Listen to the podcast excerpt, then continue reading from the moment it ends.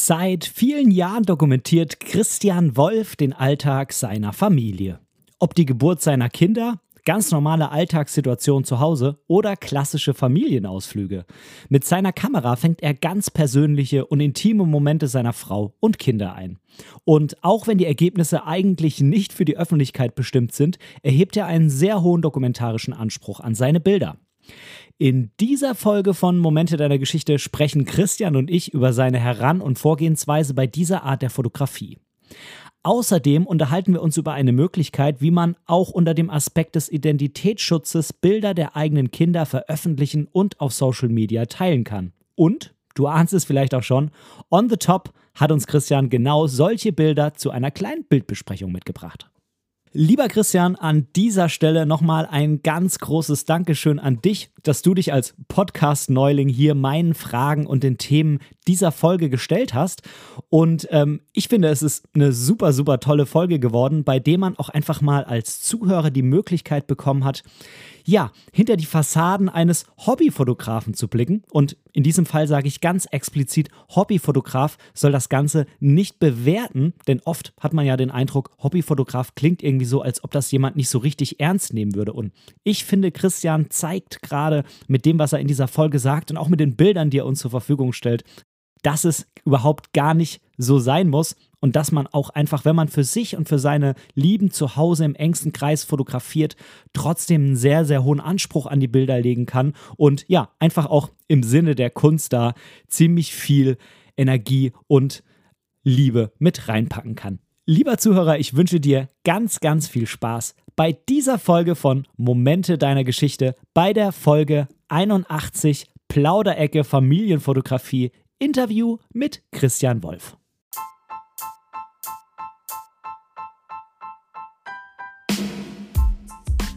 Moin und herzlich willkommen zu Momente deiner Geschichte, dem tiefgründigen Fotografie-Podcast. Ich bin der Ben und in diesem Podcast möchte ich meine Gedanken rund um die Fotografie mit dir teilen. Ich wünsche dir ganz, ganz viel Spaß beim Zuhören. Ja, und dann sage ich herzlich willkommen bei dieser Folge, Christian. Hallo Ben. Freut mich hier zu sein. Ähm, ich muss zugeben, ist für mich eine Premiere. Ich höre sehr oft und sehr gerne Podcasts, aber zu Gast war ich noch im Keim. Wird eine spannende Erfahrung, bin gespannt, aber ich freue mich hier sein zu dürfen und äh, dass du mich eingeladen hast. Ich freue mich auch unheimlich, dass du dabei bist. Ähm, ich versuche ja auch immer so ein bisschen durchzumischen. Ne? Ähm, einmal natürlich die bekannten Gesichter oder in dem Fall natürlich bekannten Stimmen bei mir einzuladen. Das ist auch immer ganz spannend. Ähm, aber ich finde es natürlich auch immer was Besonderes, wenn ich jemanden hier zu Gast habe, der mh, mm, ja noch nicht so bekannt ist, äh, den vielleicht auch viele noch überhaupt gar nicht kennen, von dem noch gar nichts gehört haben, weil ich finde, dass da immer wieder mh, hm, neue, interessante, ja, so Denkanstöße und auch Gedanken und Persönlichkeiten mit rüberkommen, als wenn man jetzt nur ausschließlich sich immer gegenseitig einlädt. Ähm, aber das soll das Ganze natürlich nicht schlecht reden. Das äh, mache ich auch sehr gerne. Also ich freue mich, dass du da bist. Ähm, vielleicht mal kurz für die Zuhörer, wie es dazu gekommen ist, dass du jetzt hier überhaupt im Podcast gelandet bist, bevor du dich gleich dann noch ein bisschen vorstellst. Du hattest mich angeschrieben auf Instagram, stimmt's? Genau, du hattest mal äh, in einem deiner Podcasts aufgerufen dazu, man soll sich doch melden, wenn man über irgendein Thema sprechen möchte. Und ich hatte da ein Thema, das mich beschäftigt in der Fotografie und hatte dir das vorgeschlagen. Und ja, heute sitzen wir hier. Ja, es hat sich ein bisschen hingezogen. Ne? Ich glaube, das war sogar schon letztes Jahr. Oh, ich glaube, ganz so lange ist es noch nicht her, aber egal, das Ergebnis zählt. Das stimmt, ja, ja. Die Terminkalender sind leider nun mal immer voll gerade ähm, mit Familie. ah, aber auf das Thema. Du, da sagst du was. War ja, aber auf, genau, aber auf das Thema will ich noch gar nicht überleiten. Ich würde sagen, bevor, bevor wir ins Thema reinsteigen, erzähl doch mal gerne ein bisschen was über dich. Und ich muss zugeben, da höre ich jetzt wahrscheinlich genauso gespannt zu wie der Zuhörer, denn ich kenne dich ja auch nicht wirklich. Wir haben uns ja noch nie gesehen, haben natürlich jetzt in den letzten Monaten sehr viel ausgetauscht, Sprachnachrichten, Textnachrichten, Bilder und so weiter. Auch da kommen wir später nochmal drauf zu sprechen. Aber stell dich doch mal so ein bisschen vor. Erzähl mal was von dir. Ähm, wo wohnst du? Was machst du beruflich? Ähm, was hat die Fotografie für einen Platz in deinem Leben? Ja, sehr gern. Also, äh, mein Name ist Christian Wolf. Ich ähm, ja, man kennt mich in der Fotoszene nicht ganz einfach, weil ich da nicht auftrete oder nur einen, einen relativ kleinen Instagram-Account habe, bin da sehr passiv. Ähm, aber ich beschäftige mich in der Tat schon seit ja, fast 20 Jahren mit der Fotografie, wenngleich die für mich, äh, ja, sie war phasenweise mal äh, so etwas wie ein Beruf, aber nur in einem ganz kleinen Umfang. Aber vielleicht fange ich von vorne an. Also ich bin Franke, ich bin in Nürnberg geboren, lebe aktuell berufsbedingt aber in Nordrhein-Westfalen seit knapp vier Jahren. Bin 39 Jahre alt, verheiratet zum zweiten Mal, bin äh, Vater von ganz tollen fünf Kindern. Das klingt jetzt wow. dramatisch. ja, ich habe zwei, zwei größere aus erster Ehe, also einen 18-jährigen Sohn und eine bald 16-jährige Tochter, äh, die bei ihrer Mutter in Bayern noch leben, beziehungsweise der Sohn äh, lebt gerade in Berlin. Und ähm, ja, wie gesagt, ich habe das zweite Mal geheiratet, ähm, habe hier drei Kinder, davon sind zwei Zwillinge, so geht es dann auch relativ schnell, dass da fünf zusammenkommen. Äh, die sind alle aber noch kleiner. Also der äh, unser größter ist äh, sechs. Muss ich mal überlegen, Mensch, bei so vielen Kindern. Und die, die, die Zwillinge, die Zwillinge sind äh, fünf geworden, der Große wird demnächst sieben. Ähm, also Familie ist natürlich ein großes Thema und äh, alle, alle schönen und herausfordernden Seiten, die damit zu tun haben. Vielleicht so ein bisschen zu, also beruflich mache ich was ganz was anderes. Also ich bin äh, im Logistikbereich tätig, habe da auch eine, eine Führungsfunktion. Ähm, also so gar nichts mit Fotografie. Habe aber in den vergangenen Jahren, ich habe ja gesagt, seit 20 Jahren beschäftige ich mich mal intensiver, mal weniger intensiv mit Fotografie. Ähm, ich habe so angefangen, als die Spiegelreflexkameras so langsam digital wurden, aber noch sündhaft teuer waren. In der Zeit war ich Student, habe eigentlich mit einer analogen Canon EOS 5 angefangen auf Film, war neu in der Fotografiererei und fand es total furchtbar, dass man nicht sofort weiß, was man gemacht hat. Also ich habe dann auf Film und auf Diafilm meine ersten Fotos gemacht, habe dann immer tolle Bilder im Kopf gehabt. Habe dann ein paar Tage später das vom Labor gekriegt und sage mir so, hm, schaut nicht so aus, wie ich mir das gedacht habe, aber ich weiß auch nicht mehr genau, was ich gemacht habe. Und äh, dann kamen ja so langsam die ersten digitalen Spiegelreflexkameras auf, äh, wo ich dann ja von meinem, von meinem Vater damals mal die erste geschenkt bekommen habe. Das war eine EOS 10D. Oh, das war dann wie ne, eine, eine, neue Welt für mich. Da konnte ich dann direkt sehen, was ich gemacht habe. Und habe dann äh, mich angefangen, dann noch intensiver mit der Fotografie auseinanderzusetzen. Darf ich da einmal ganz kurz reinkrätschen? Ja. Ähm, bevor, wir da, bevor wir da weiter drauf eingehen. Und zwar, du hast es ja erzählt, du hast analog angefangen. Mich würde mal interessieren, als man damals rein analog fotografiert hat. Ähm, da hat man sich ja mit Sicherheit auch schon drüber aufgeregt, dass man immer warten muss, bis die Bilder, also die Filme entwickelt sind und so weiter, keine Frage. Aber hatte man da als, ich sag mal, als Mensch, der jetzt irgendwie so nebenher fotografiert hat und das nicht professionell gemacht hat oder nicht in der Informatik tätig war oder so, hatte man da schon so eine Zukunftsversion, dass man das irgendwann mal sofort sehen kann? Oder war da noch gar nicht an sowas wie ähm, Digitalisierung und sowas zu denken? Also hatte man da schon so eine Idee, was es irgendwann vielleicht mal gibt, oder äh, war das für einen so gesetzt, nee, man wird wahrscheinlich immer auf Film fotografieren? Nee, es war ja zu dem Zeitpunkt, es gab ja schon digitale Kompaktkameras. Ich weiß noch, ich hatte auch so eine kleine Olympus oder mein Vater hatte die. Ähm, und man wusste, dass das schon geht. Ne? Also mhm. ganz so lang ist es für, für mich äh, ja noch nicht her. Wie gesagt, 20 Jahre, das klingt jetzt so lang, aber das ist, äh, da gab es schon Digitalkameras, aber es, die, die Spiegelreflexkameras waren entweder noch sehr teuer oder halt auch noch nicht sehr, noch nicht sehr verbreitet. Und ja, das, was aus den aus diesen äh, Kompakt-Digitalkameras rauskam, hat einen dann auch nicht zufriedengestellt. Ne? Also man hat es direkt sehen können, aber es, man wusste, man hat schon immer zu den richtigen Spiegelreflexen geschielt und gesagt, da, da kommen schon andere Sachen raus.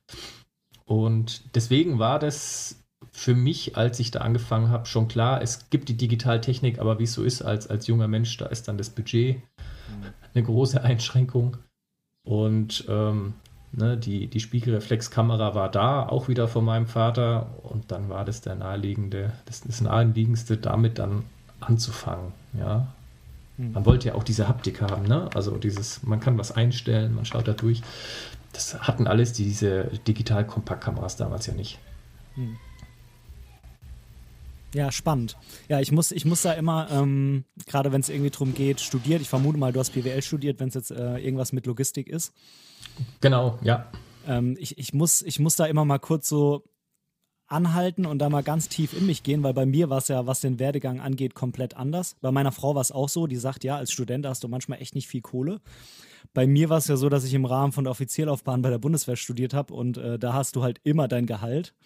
Also von daher, ich kenne da diese, diese Situation gar nicht, dass du irgendwie studierst und am Ende vom Monat gucken musst, wie viel Kohle noch auf dem Konto ist. Ich weiß, das ist eine sehr privilegierte ähm, Situation, in der ich da war. Nichtsdestotrotz, gut, könnte ja jeder machen. Aber ich kann das durchaus nachvollziehen, dass, ähm, dass man da sich nicht immer alles sofort kaufen kann. Das finde ich äh, immer so ein Aspekt, der mich mal wieder so ein bisschen ja, erdet, würde ich sagen, oder mir mal zeigt, es kann auch ganz anders sein. Ja, ist aber natürlich auch, also habe auch relativ komfortabel studiert, muss ich sagen. Ne? Also so, dass das Geld so richtig knapp war am Ende des Monats, das hatte ich glücklicherweise auch nicht. Allerdings war es schon immer so eine Überlegung, ich weiß gar nicht mehr genau, was damals die ersten Spiegelreflexkameras gekostet haben. Das war dann schon, ich glaube, um die, um die 2000 Euro. Das war dann, wenn du noch nicht tief in der Fotografie bist und auch noch nicht weißt, ist das was, was du weiter betreiben wirst, ist das natürlich schon so eine Hürde, die man erstmal ähm, ja, nehmen muss, um so eine Investition zu tätigen für ein Hobby, das du vielleicht in einem halben Jahr wieder liegen lässt. Ne? Ja. Weiß man zu dem Zeitpunkt ja noch nicht. Das stimmt. Ja. Ja, es ergibt auf jeden Fall keinen Sinn, sich gleich am Anfang das extrem teure Equipment zu kaufen, weil dann weiß man es, glaube ich, auch nicht mehr zu schätzen, was man damit halt kann. Ne? Ja, also ähm, ich glaube, das ist heute äh, doch wieder ein Stück weit einfacher, weil es doch im Einsteigerbereich auch Kameras gibt, die erschwinglicher sind. Auf der anderen Seite ist die andere Hürde dann wieder, okay, steigt man wirklich mit einer Kamera ein oder macht man es mit dem Handy? Da hat sich doch wieder einiges verändert. Ja, ich hatte auf jeden Fall meine erste Spiegelreflexkamera dann äh, geschenkt bekommen damals und ähm, habe dann auch angefangen während dem Studium damit, ähm, ja, ich wollte damit auch so ein bisschen Geld verdienen nebenbei.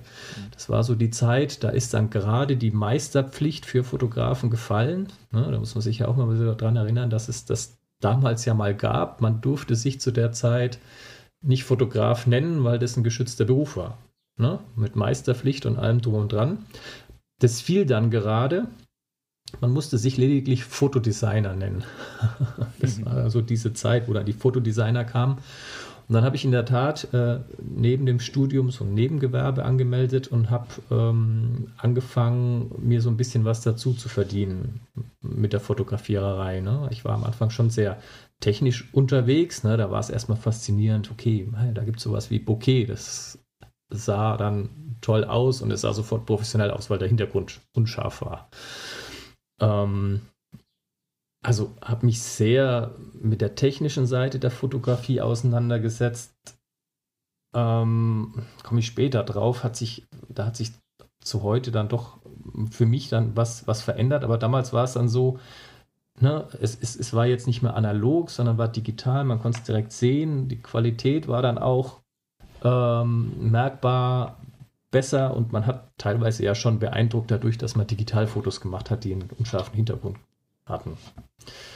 Also ich habe dann äh, angefangen, äh, das dann auch sinnvoll einzusetzen, um mir ein bisschen was dazu zu verdienen.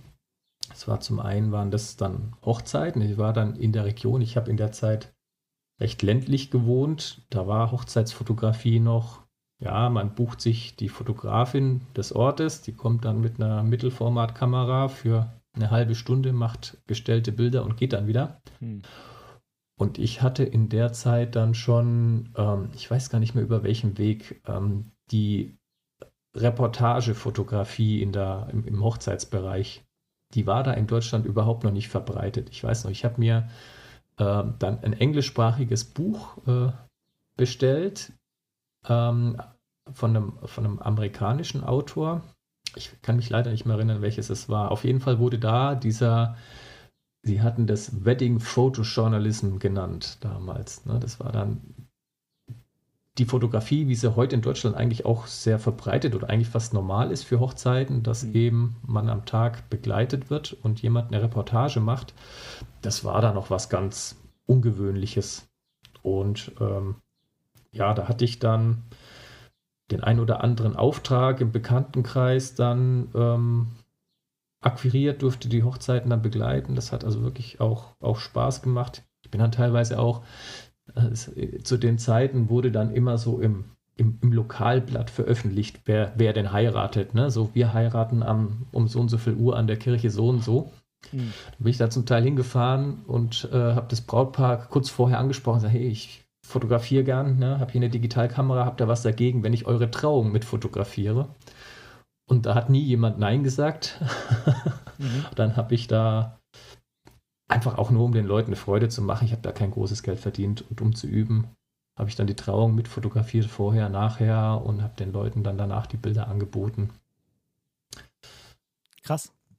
Ja, also es war, war, war eine spannende Zeit. Also ne, man hat dann immer versucht, na, noch was Sinnvolles aus dem Hobby rauszuziehen. Also reich geworden bin ich da auch nicht, aber das ein oder andere Objektiv konnte man sich so finanzieren.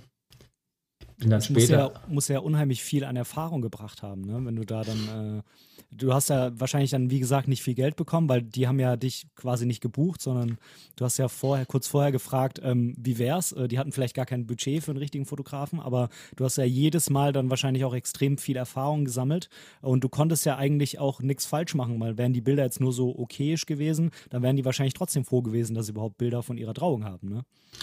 Genau, also das so war es. Also es war für, für beide Seiten nicht wirklich ein Risiko da. Ne? Ich habe dann auch, ähm, auch ohne Blitz fotografiert in der, in, in der Kirche. Ich war ja dann bei der Feier nicht mehr dabei. Ich, also ich hatte so die Aufregung vor der Trauung und die Gäste gehen in die Kirche rein, hatte ich eingefangen. Dann die Trauung an sich, Braut zieht ein. Und ähm, das, was dann danach passiert, äh, so im ländlichen Bereich gibt es ja dann so ganz oft dieses Spalierstehen, wo dann der Fußballverein dasteht und gratuliert und die Braut muss noch auf ein Tor schießen oder solche Sachen, die habe ich dann eingefangen. Und ja, es ist, wie, wie du sagst, es war, es war eine Erfahrung und was mir am wichtigsten war, die Leute waren dann überrascht und haben sich dann sehr gefreut darüber, solche Bilder zu kriegen. Ähm, weil die damit gar nicht gerechnet haben. Und es war auch nicht sehr verbreitet, dass da ein Fotograf so mit dabei ist. Also es war schon, war schon eine schöne, schöne Erfahrung. Das war quasi auch der Vorläufer von TFP, nur dass du halt keine Facebook-Gruppe hattest, wo du fragen konntest, sondern du bist halt einfach mal hingefahren. Genau, genau. Ich weiß gar nicht, ob das heute noch so funktionieren würde und ob ich es noch machen würde. Aber damals ging es. Also ich war da unbedarft und ja, ich wollte ja niemandem was Böses tun. Vor irgendwelchen Veröffentlichungen hatte auch keine Angst damals, war auch nicht das Thema. Webpage oder sowas hatte ich alles nicht. Ne? Hm. Okay, wie ähm, hat sich die Fotografie für dich danach dann entwickelt? Du hast ja gesagt, so richtig professionell oder so Fulltime-Job-mäßig hast du es dann nicht gemacht. Was ist dann mhm. passiert, als dann dein Studium vorbei war? Du hattest dann mit Sicherheit auch nicht mehr so viel Zeit. Äh, irgendwann werden dann ja auch mal äh, die ersten Kinder dann eingetrudelt sein. Was ist da mit der genau. Fotografie dann passiert für dich? Ja, also ich habe das so während dem Studium und in den ersten, glaube ich, zwei, drei Berufsjahren hatte ich, hatte ich das noch nebenbei gemacht. Da ging sich das zeitlich noch aus. Äh, ich habe dann auch noch so ein bisschen in, das, in den Bereich Produktfotografie reingeschnuppert, weil ich einen Bekannten hatte, die haben mit Angelgeräten gehandelt. Äh, da hatte ich dann immer noch nebenbei im Dachboden dann da so Angelrouten fotografiert und so, dass sie eine durchgehende Reflexion haben und solche Sachen. Ähm, aber das ist dann mehr und mehr ins, ins Hintertreffen geraten. Also ähm, sowohl mit den Hochzeiten als auch mit dem Thema Produktfotografie habe ich dann aufgehört, als dann so mein normaler Job eben mich mehr und mehr eingenommen hat. Und wie du schon sagst, dann die Kinder auch mit dazugekommen sind, dann, dann ist es so ein paar Jahre so ein bisschen ins Hintertreffen geraten. Was ich immer noch gemacht hatte, äh, anfangs, als meine ersten beiden Kinder noch klein waren, ähm, habe ich hin und wieder für die Lokalzeitung Sportevents fotografiert. Das war, also ja, also die Entlohnung war schon eher so, dass es mehr ein Ehrenamt war, aber es war einfach toll, seine Bilder in der, in der Lokalzeitung zu sehen. Da gab es auch dann schon Farbdruck ähm, relativ neu in der, in der Lokalzeitung. Das sah dann auch noch ganz okay aus.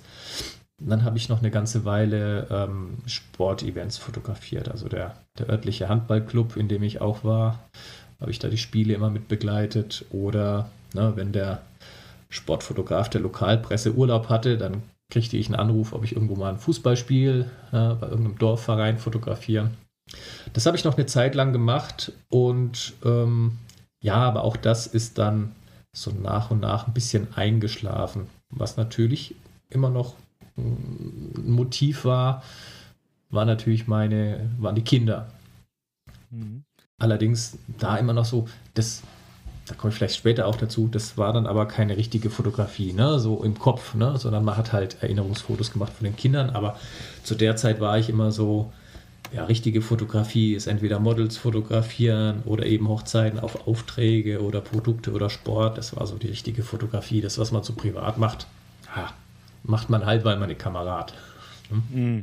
Hast du, ähm, hast du denn bei den ähm, Sportevents, ging es da eher um so Aufnahmen mit großem Teleobjektiv von den einzelnen Spielern, wie die gerade ein Tor schießen? Oder ging es da auch schon so Richtung Reportage? Ich meine, wir kennen das ja heutzutage, sind ja auch einige Fotografen ähm, bei so Sportevents, sei es bei der WM oder so. Die deutsche Nationalmannschaft hat da ihren eigenen Fotografen, die dann die Mannschaft quasi mhm. begleitet, auch in der Kabine und auch das eher so reportagemäßig angeht? Oder waren das jetzt eher so ohne es negativ zu bewerten, so Standardfotos von den Toren ähm, von einzelnen Spielern, die gerade den Handball in der Hand haben oder sowas, wenn du weißt, was ich meine. Genau, es war ganz klar Zweiteres. Also so die, die, die, die klassische Sportfotografie mit dem Spieler, der in Aktion ist und gerade irgendwas macht und groß abgebildet ist. Also das Thema Reportage hatte ich zu dem Zeitpunkt noch überhaupt nicht auf dem Schirm. Ich habe irgendwann mal auf der, auf der Festplatte äh, so ein paar Bilder gefunden, wo ich dann nach einem Spiel mit in der Umkleide war, wo ich mir heute denke, Mensch, geil, warum hast du da nicht mehr gemacht? Ne? Das waren richtig tolle Bilder, als die Mannschaft dann gefeiert hat danach in der Dusche und keine Ahnung, sich gegenseitig Bieretiketten auf die Stirn gepappt hat, so wie das halt am guten Dorfverein ist. Mhm. Ähm, das war aber auch nur so ein Schnappschuss, weil ich gerade zugegen war. Also nichts, was ich bewusst gemacht habe, mhm. wo ich sage, ja Mensch, da, da ist da hatte ich ganz schön Potenzial liegen lassen. Aber so ist es in der Fotografie dann, man entwickelt sich da, da habe ich heute einen ganz anderen Blick drauf. Ne? Na, da wärst du vielleicht damals ein Paul Ripke geworden, wer weiß das. Ne? Ja, vielleicht. Mensch. Oder ein Hütte, äh, Paul Hütte. Ja. Und jetzt wäre zu den Olympischen Spielen gefahren. Nee, ein ganz tolles Genre, hatte ich aber damals nicht auf dem, auf dem Schirm. Also da war es mehr so, so fast so ein bisschen Pixel-Peeping-mäßig. Ähm, auch da immer mit angezogener Handbremse, weil diese richtig fetten Teleobjektive konnte ich mir natürlich, ah, die haben sich nicht gerechtfertigt in der Zeit, sich sowas zu kaufen. Hm. Ich, hatte, ich hatte einen 70-200, aber auch nur mit Blende 4. Das ging am Dorffußballplatz, ging das schon halbwegs. Handball habe ich mit einer 85 mm Festbrennweite mit 1,8 fotografiert. Das ging schon ganz ordentlich, ähm, weil man ja bei diesen Amateurvereinen da doch auch relativ nah ran darf. Ne? Hm. Also aber es war nichts Außergewöhnliches, sage ich mal so. Mhm. Ja, gut, ich meine, danach ist halt immer, danach ist immer leicht zu sagen, ne? Klar. Ähm, keine Frage. Ähm, bevor wir jetzt gleich nochmal ähm, auf die zehn Entweder-Oder-Fragen eingehen, denn ähm, ich habe ja bei Kai habe ich es ja mal mit solchen Halbsätzen versucht. Der war ja letztens auch bei mir zu Gast, mhm. Kai von Gate 7 Podcast. Der ist da wie soll ich sagen, es hat ihn etwas aus dem Konzept gebracht, ähm, okay. weil die teilweise wohl auch etwas mh, hm, schwierig formuliert waren in meinem verrückten Gehirn, dachte ich mir, ich nehme jetzt heute erstmal wieder die zehn Entweder-Oder-Fragen. Aber vorher habe ich noch eine andere Frage. Und zwar, du hast ja gesagt, du hast die, auch den Handballverein fotografisch begleitet, in dem du selbst auch gespielt hast. Ich habe auch selbst Handball gespielt, das macht dich sehr sympathisch. Auf welcher Position warst du? halb links, halb links war ich. Hatte dann aber auch Phasen, wo ich nicht aktiv gespielt habe, sondern lieber fotografiert habe. so ging das dann. Also ich habe in der Zeit, wo ich viel fotografiert habe, war ich nicht, nicht aktiv. Ähm, mich hat mal einer ordentlich aus der Luft geholt. Äh, dann, das hat meine Handballkarriere eigentlich so beendet. Ne? Also oh. es ist. Das ähm, war wahrscheinlich so ein assiger Kreisspieler wie ich damals. Ja, mich hat, ich, ich, ich bin relativ groß, ich bin 1,90 und konnte zu der Zeit auch ganz gut springen und ähm, naja, ich habe ihn zum Sprungwurf angesetzt und er rannte einfach nur raus, unter mir durch und hat mir die Füße weggezogen. Und ich fiel auf die Schulter, also die war dann ordentlich lediert und danach hatte ich dann irgendwie auch da keine Lust mehr drauf. Ne? Also gerade wenn man nicht wirklich hochklassig spielt, dann, dann sind dann auch öfter mal ähm, Spieler dabei, die mangelnde Fitness durch, durch äh, linke Aktionen ausgleichen. Also ja, und dann habe ich äh, mich mehr auf die Fotografie äh, konzentriert und habe da wirklich ein schönes Archiv in der Zeit aufgebaut. Aber alles Actionfotos, leider nichts außenrum. Mhm. Ja, aber das ist ja heute zum Glück anders. Ähm, wir gehen jetzt einmal die zehn Entweder-Oder-Fragen durch und danach mhm. nähern wir uns, würde ich mal sagen, dann dem heutigen Hauptthema so ein bisschen an. Vielleicht, na gut, man wird es wohl am Titel der Folge schon erkannt haben. Falls du den noch nicht gelesen hast, lieber Zuhörer, vielleicht kannst du es dir aus dem bisherigen Gespräch so etwas erschließen. Aber da gehen wir jetzt gleich dann drauf ein. Und jetzt gehen wir erstmal in die zehn Entweder-Oder-Fragen rein.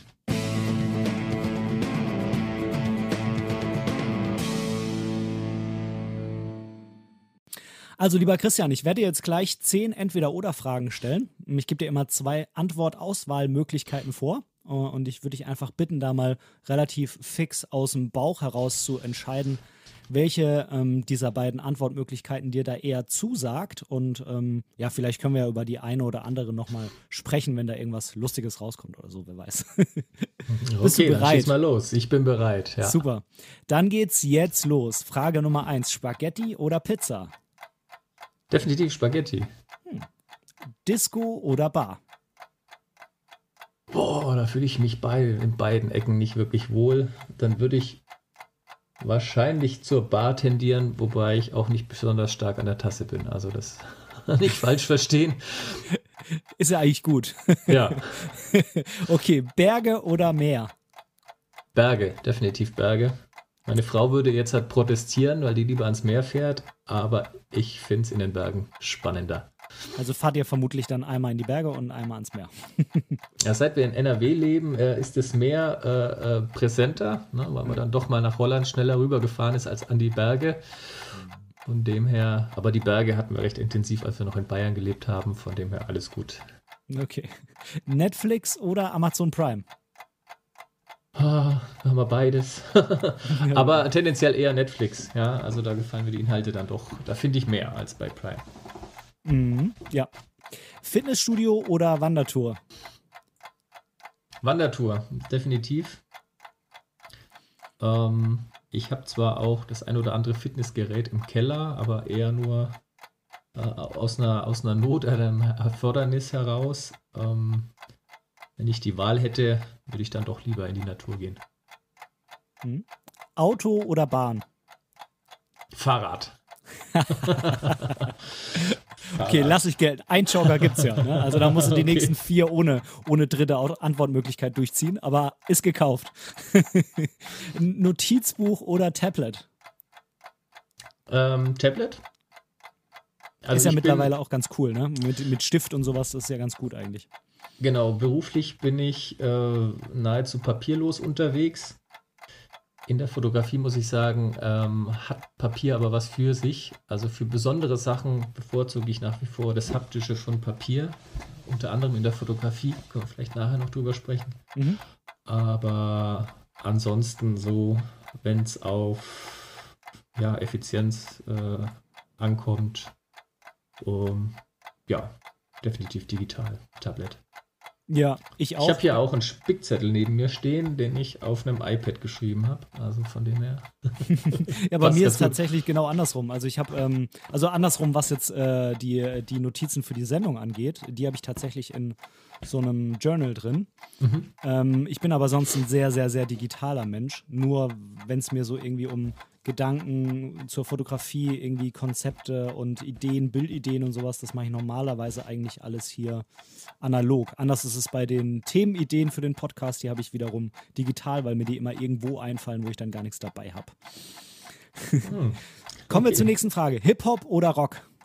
Rock, definitiv Rock. Jawohl. Weitwinkel oder Teleobjektiv? Puh, das ist eine ganz schwierige Frage. Ähm, früher wäre ich Teleobjektiv gewesen. Heute, wenn ich die Wahl habe, dann lieber Weitwinkel und nah Mhm. Das passt zum Thema heute auf jeden Fall. Ja. Und als letztes Smartphone oder kleine Kamera? Äh, definitiv kleine Kamera.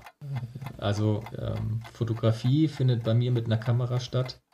Smartphone nur wirklich im absoluten Notfall. Also ganz klare Antwort. mhm, absolut. Okay, das war's schon. Die zehn Entweder-Oder-Fragen.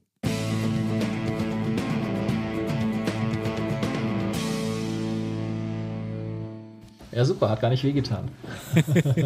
ich habe es versucht, ja. Ja, weil ich nicht die Halbsätze genommen habe, dann hätte es vielleicht ah. wehgetan. Vor allem mir, äh, wenn du gesagt hast, hä, verstehe ich jetzt nicht. okay. Weil das ist ja dann eher so für mich peinlich, aber du gut. Die zehn Entweder-Oder-Fragen sind dann ein bisschen eindeutiger. Gut, so.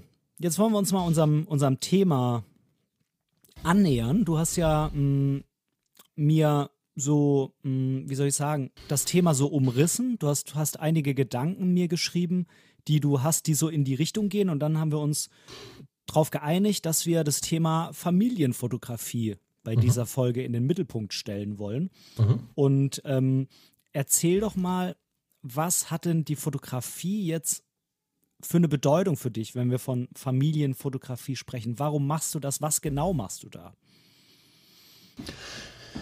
Ja, also das, das hat mehrere Aspekte für mich. Ähm, zum einen ist die Fotografie jetzt so, gerade so in den letzten zwei Jahren, ähm, auch wieder zu einem ganz tragenden Instrument geworden für mich, ähm, einen persönlichen Ausgleich zum Beruf zu finden, indem ich da halt was, was erschaffe und ähm, da ähm, ja einfach kreativ und, und, und, und auch schöpferisch klingt jetzt ein bisschen hochtrabend tätig bin. Also das wurde in den letzten zwei Jahren, also ich fotografiere lange, aber wie es so mit Hobbys ist, mal macht man es intensiver, mal weniger intensiv. Und äh, in den letzten zwei Jahren hatte ich da wieder ganz besonders das Bedürfnis, mich in dem Bereich äh, zu betätigen. Dann war es jetzt aber wieder die Frage, okay, in welchem, in welchem Genre fotografiert man? Ne? Man hat eine Kamera, man will fotografieren, aber die berühmte Frage, ja, was, was, was fotografiere ich denn jetzt? Und ich bin in meinen Hobbys dann ja durchaus auch immer ein bisschen so ambitioniert, so soll ja dann schon immer irgendwie was, was, was Richtiges sein oder mit, mit, mit Bedeutung oder mit Relevanz, wie auch immer.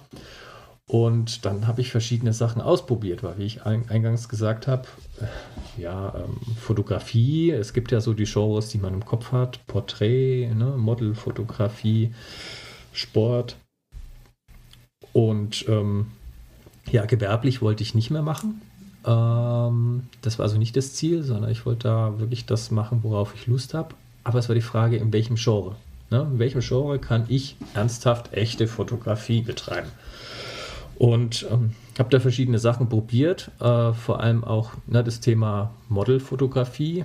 Ähm, habe da ähm, auch mal einen kleinen Einzelworkshop gemacht, ne, wo dann ja, ein anderer Fotograf ein Model organisiert hat. Und dann sind wir in die Stadt und dann sollte ich die fotografieren und habe aber gemerkt, so, oh, nee, also irgendwie, warum, warum mache ich das eigentlich? Warum fotografiere ich das Mädel gut? Die sieht nett aus und ja, ich habe dann am Ende schöne Bilder.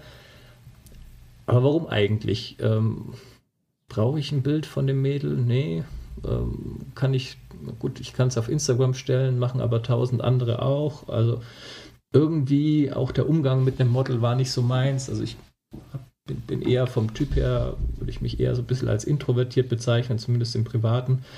Ähm, da fand ich das dann auch immer so unangenehm, wenn dann so diese Stille entsteht, so, ja, was machen wir jetzt? So, hm, ja, stelle ich mal da drüben hin oder hm, guck mal so. Also so richtig wohlgefühlt habe ich mich da nicht. Ich okay.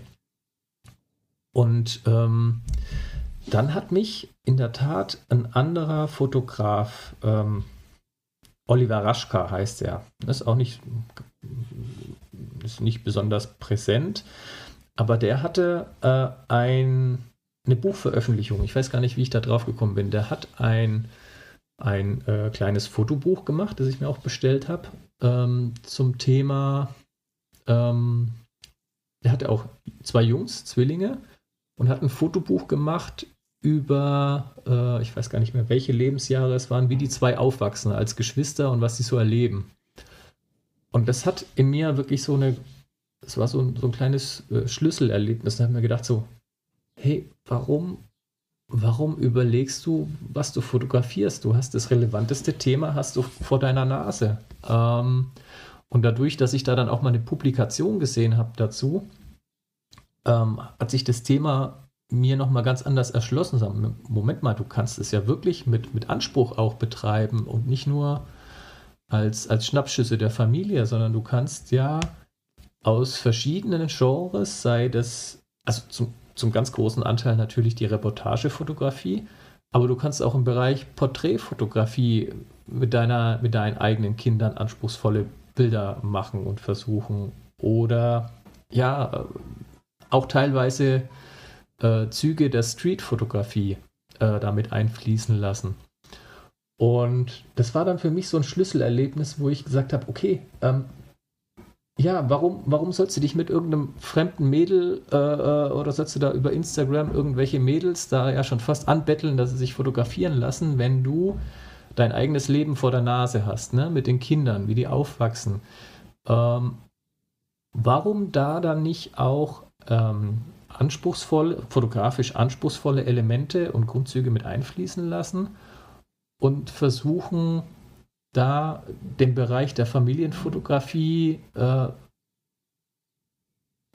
mit, mit, mit, mit, mit etwas Anspruch äh, auszustatten und da diese Techniken, die es gibt, versuchen da anzuwenden, um was zu erschaffen. Und so kam ich auf das Thema der Familienfotografie und habe dann zum einen mal mein eigenes Archiv durchgeguckt, ähm, was hast du denn in der Vergangenheit? Weil fotografiert, mitfotografiert habe ich immer und so ein bisschen auf, auf Bildschnitt und sowas hat man schon so geachtet, aber es war nie so das Kernthema, das fotografische Kernthema. Ich bin auf jeden Fall durch mein, mein Archiv mal durchgegangen, gerade so von den jüngeren drei Kindern und ähm, habe mir da mal Fotos ausgesucht, wo ich dann solche Ansätze im Bereich Reportage oder Street oder sowas gefunden habe und habe ein, ein Fotobuch zusammengestellt dazu. Ähm, wo ich wirklich mal nicht nur ne, die, die, die, die ähm, Hochzeit, äh, die Hochzeitstorte, die, ähm, die Geburtstagstorte wird ausgepustet, sondern so Alltagssituationen oder auch ganz tolle Bilder ähm, von, der, von der Geburt von, meinen, von den Zwillingen oder von dem großen Sohn und habe da versucht, ein Buch zusammenzustellen, das sich so von den klassischen Familienalben ein bisschen abhebt, indem ich halt sehr viele Bilder auch gestrichen habe, mich sehr, von sehr vielen Bildern getrennt habe. Also das Thema Bildauswahl ist da auch ein großes, wo man sich sehr stark austoben kann in dem Bereich. Und ähm, die irgendwo eine besondere Aussage haben, sei es die Situation oder die Emotion, die man sieht oder die Tätigkeit, äh, die jeweils ähm, meine Frau oder die Kinder da durchführen. Ja, und so bin ich jetzt auf das Thema ähm, Familienreportage gekommen und ähm, versuche das jetzt so seit eineinhalb Jahren dann nochmal bewusster und intensiver zu betreiben.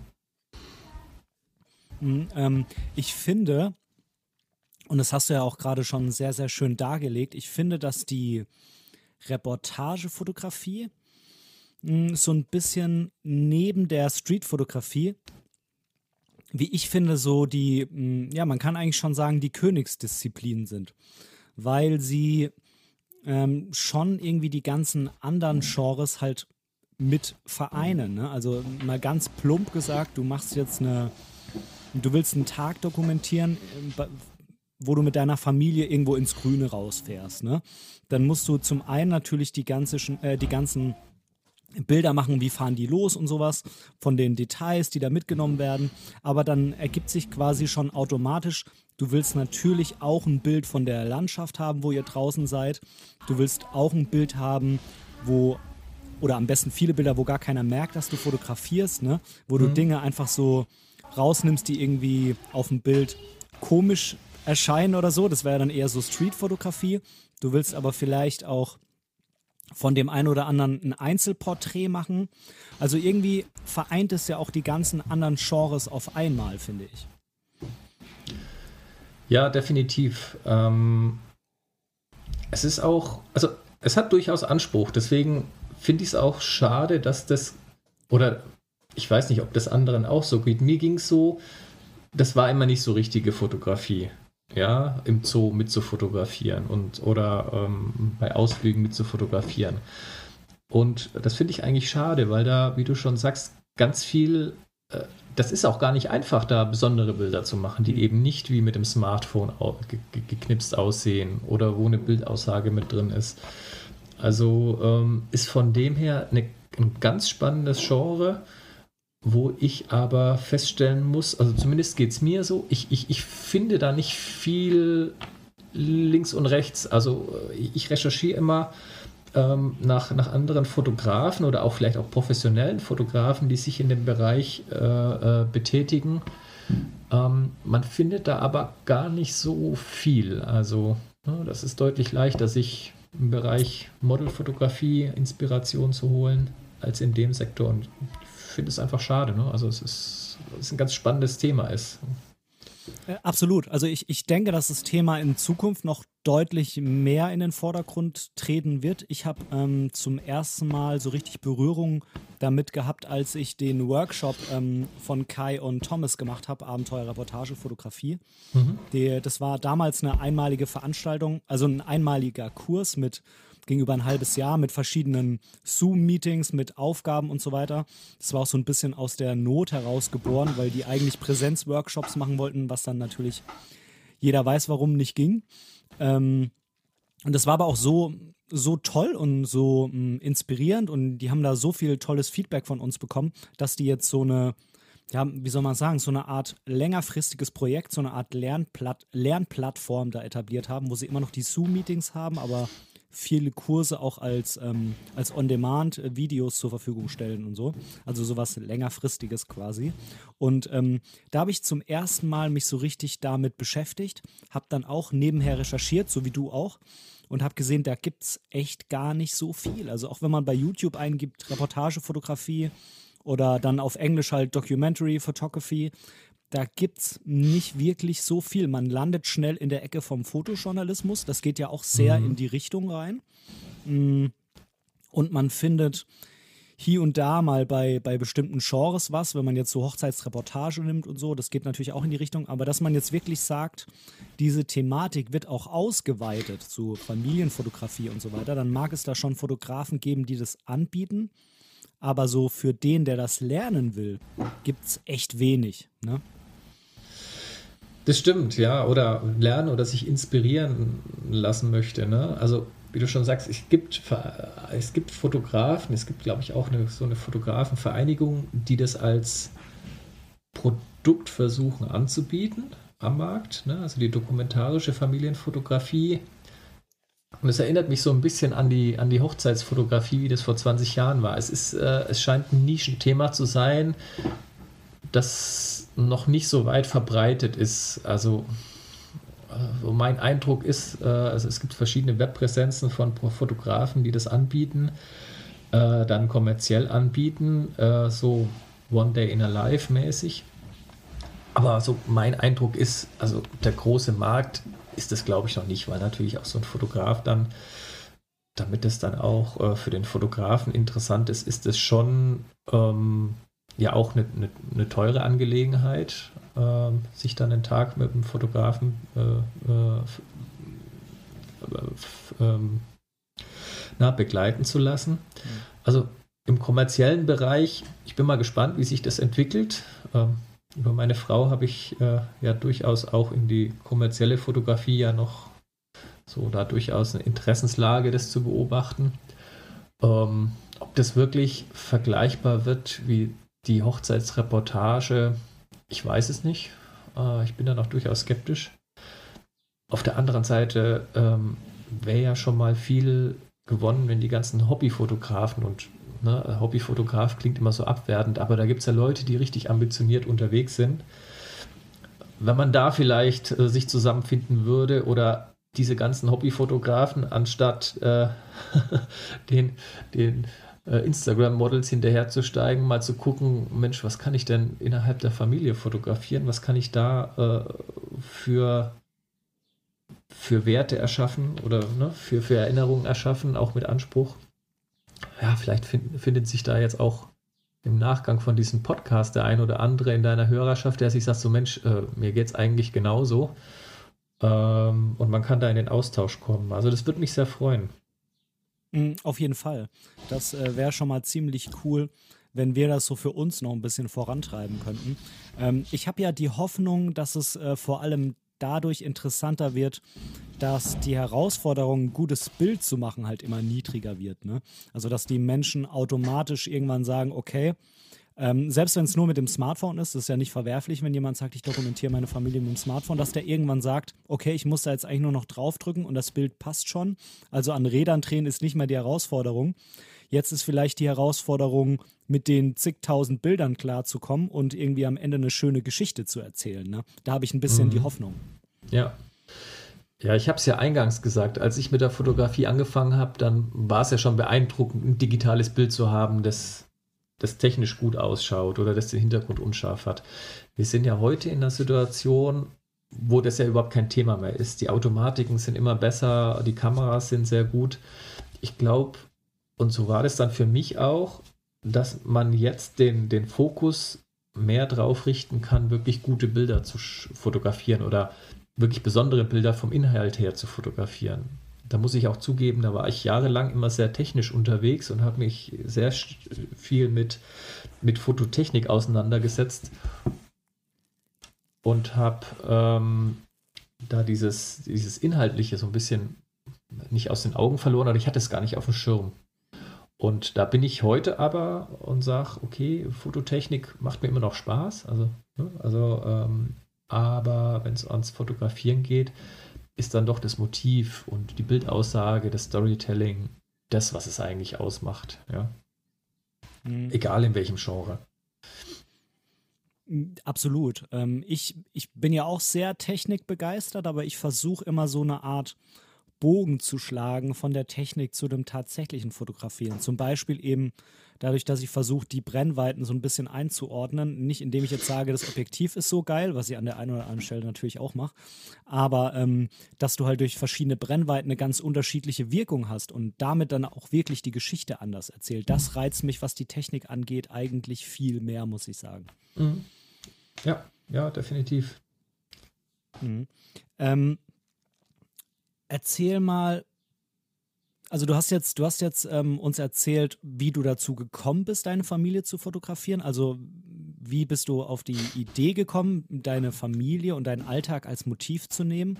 Mhm. Ähm, nimm uns doch da mal ein bisschen mit rein. Also wie, wie gehst du da ran? Wie, wie machst du das? Du hast ja schon erzählt, es ist jetzt nicht eher so ein Knipsen, wo du sagst, ich mache mal hier ein Bild und mal da eins, dass ich ein schönes Bild von meinem Kleinen habe, sondern wenn du das so ein bisschen mh, hm, dokumentarischer angehst, wie machst du das? Machst du dir vorher einen Plan? Ähm, ich habe ja zum Beispiel bei diesem Workshop, ohne jetzt zu viel Werbung dafür zu machen, wir sind ja nicht gesponsert, aber der war halt wirklich extrem gut, hat mich da sehr viel weitergebracht.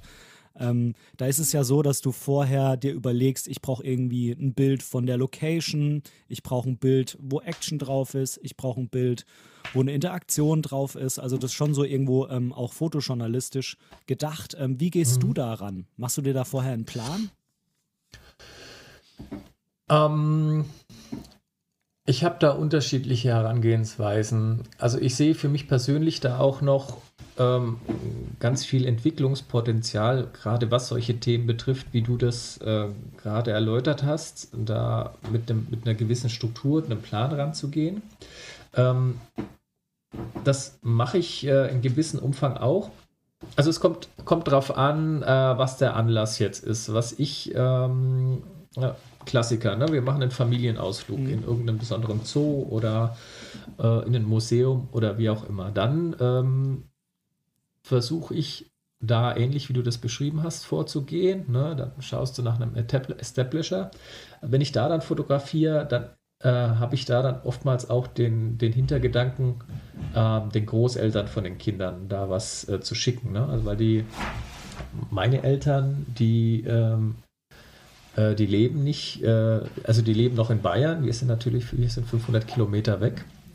Und da mache ich es ganz gerne, wenn wir einen Ausflug gemacht haben, ähm, dass ich da eine Auswahl an Bildern äh, meiner Mutter über WhatsApp ganz normal schicke ähm, und versuche dann so ranzugehen, dass sie den Tag so ein bisschen nachvollziehen kann, aber es trotzdem keine, keine Bilderflut wird. Ne? Also in solchen Situationen gehe ich da ähnlich ran, wie du das beschrieben hast und sage, okay, wo sind wir? Ne? Und, und strukturiere den Tag so ein bisschen, äh, mach äh, Aufnahmen, die eine Verortung zulassen, mach Detailaufnahmen äh, von besonderen Tätigkeiten, die die Kinder machen, ne? wenn die jetzt irgendwas ertasten, erfühlen in dem Museum, auch mal nah ran. Ähm,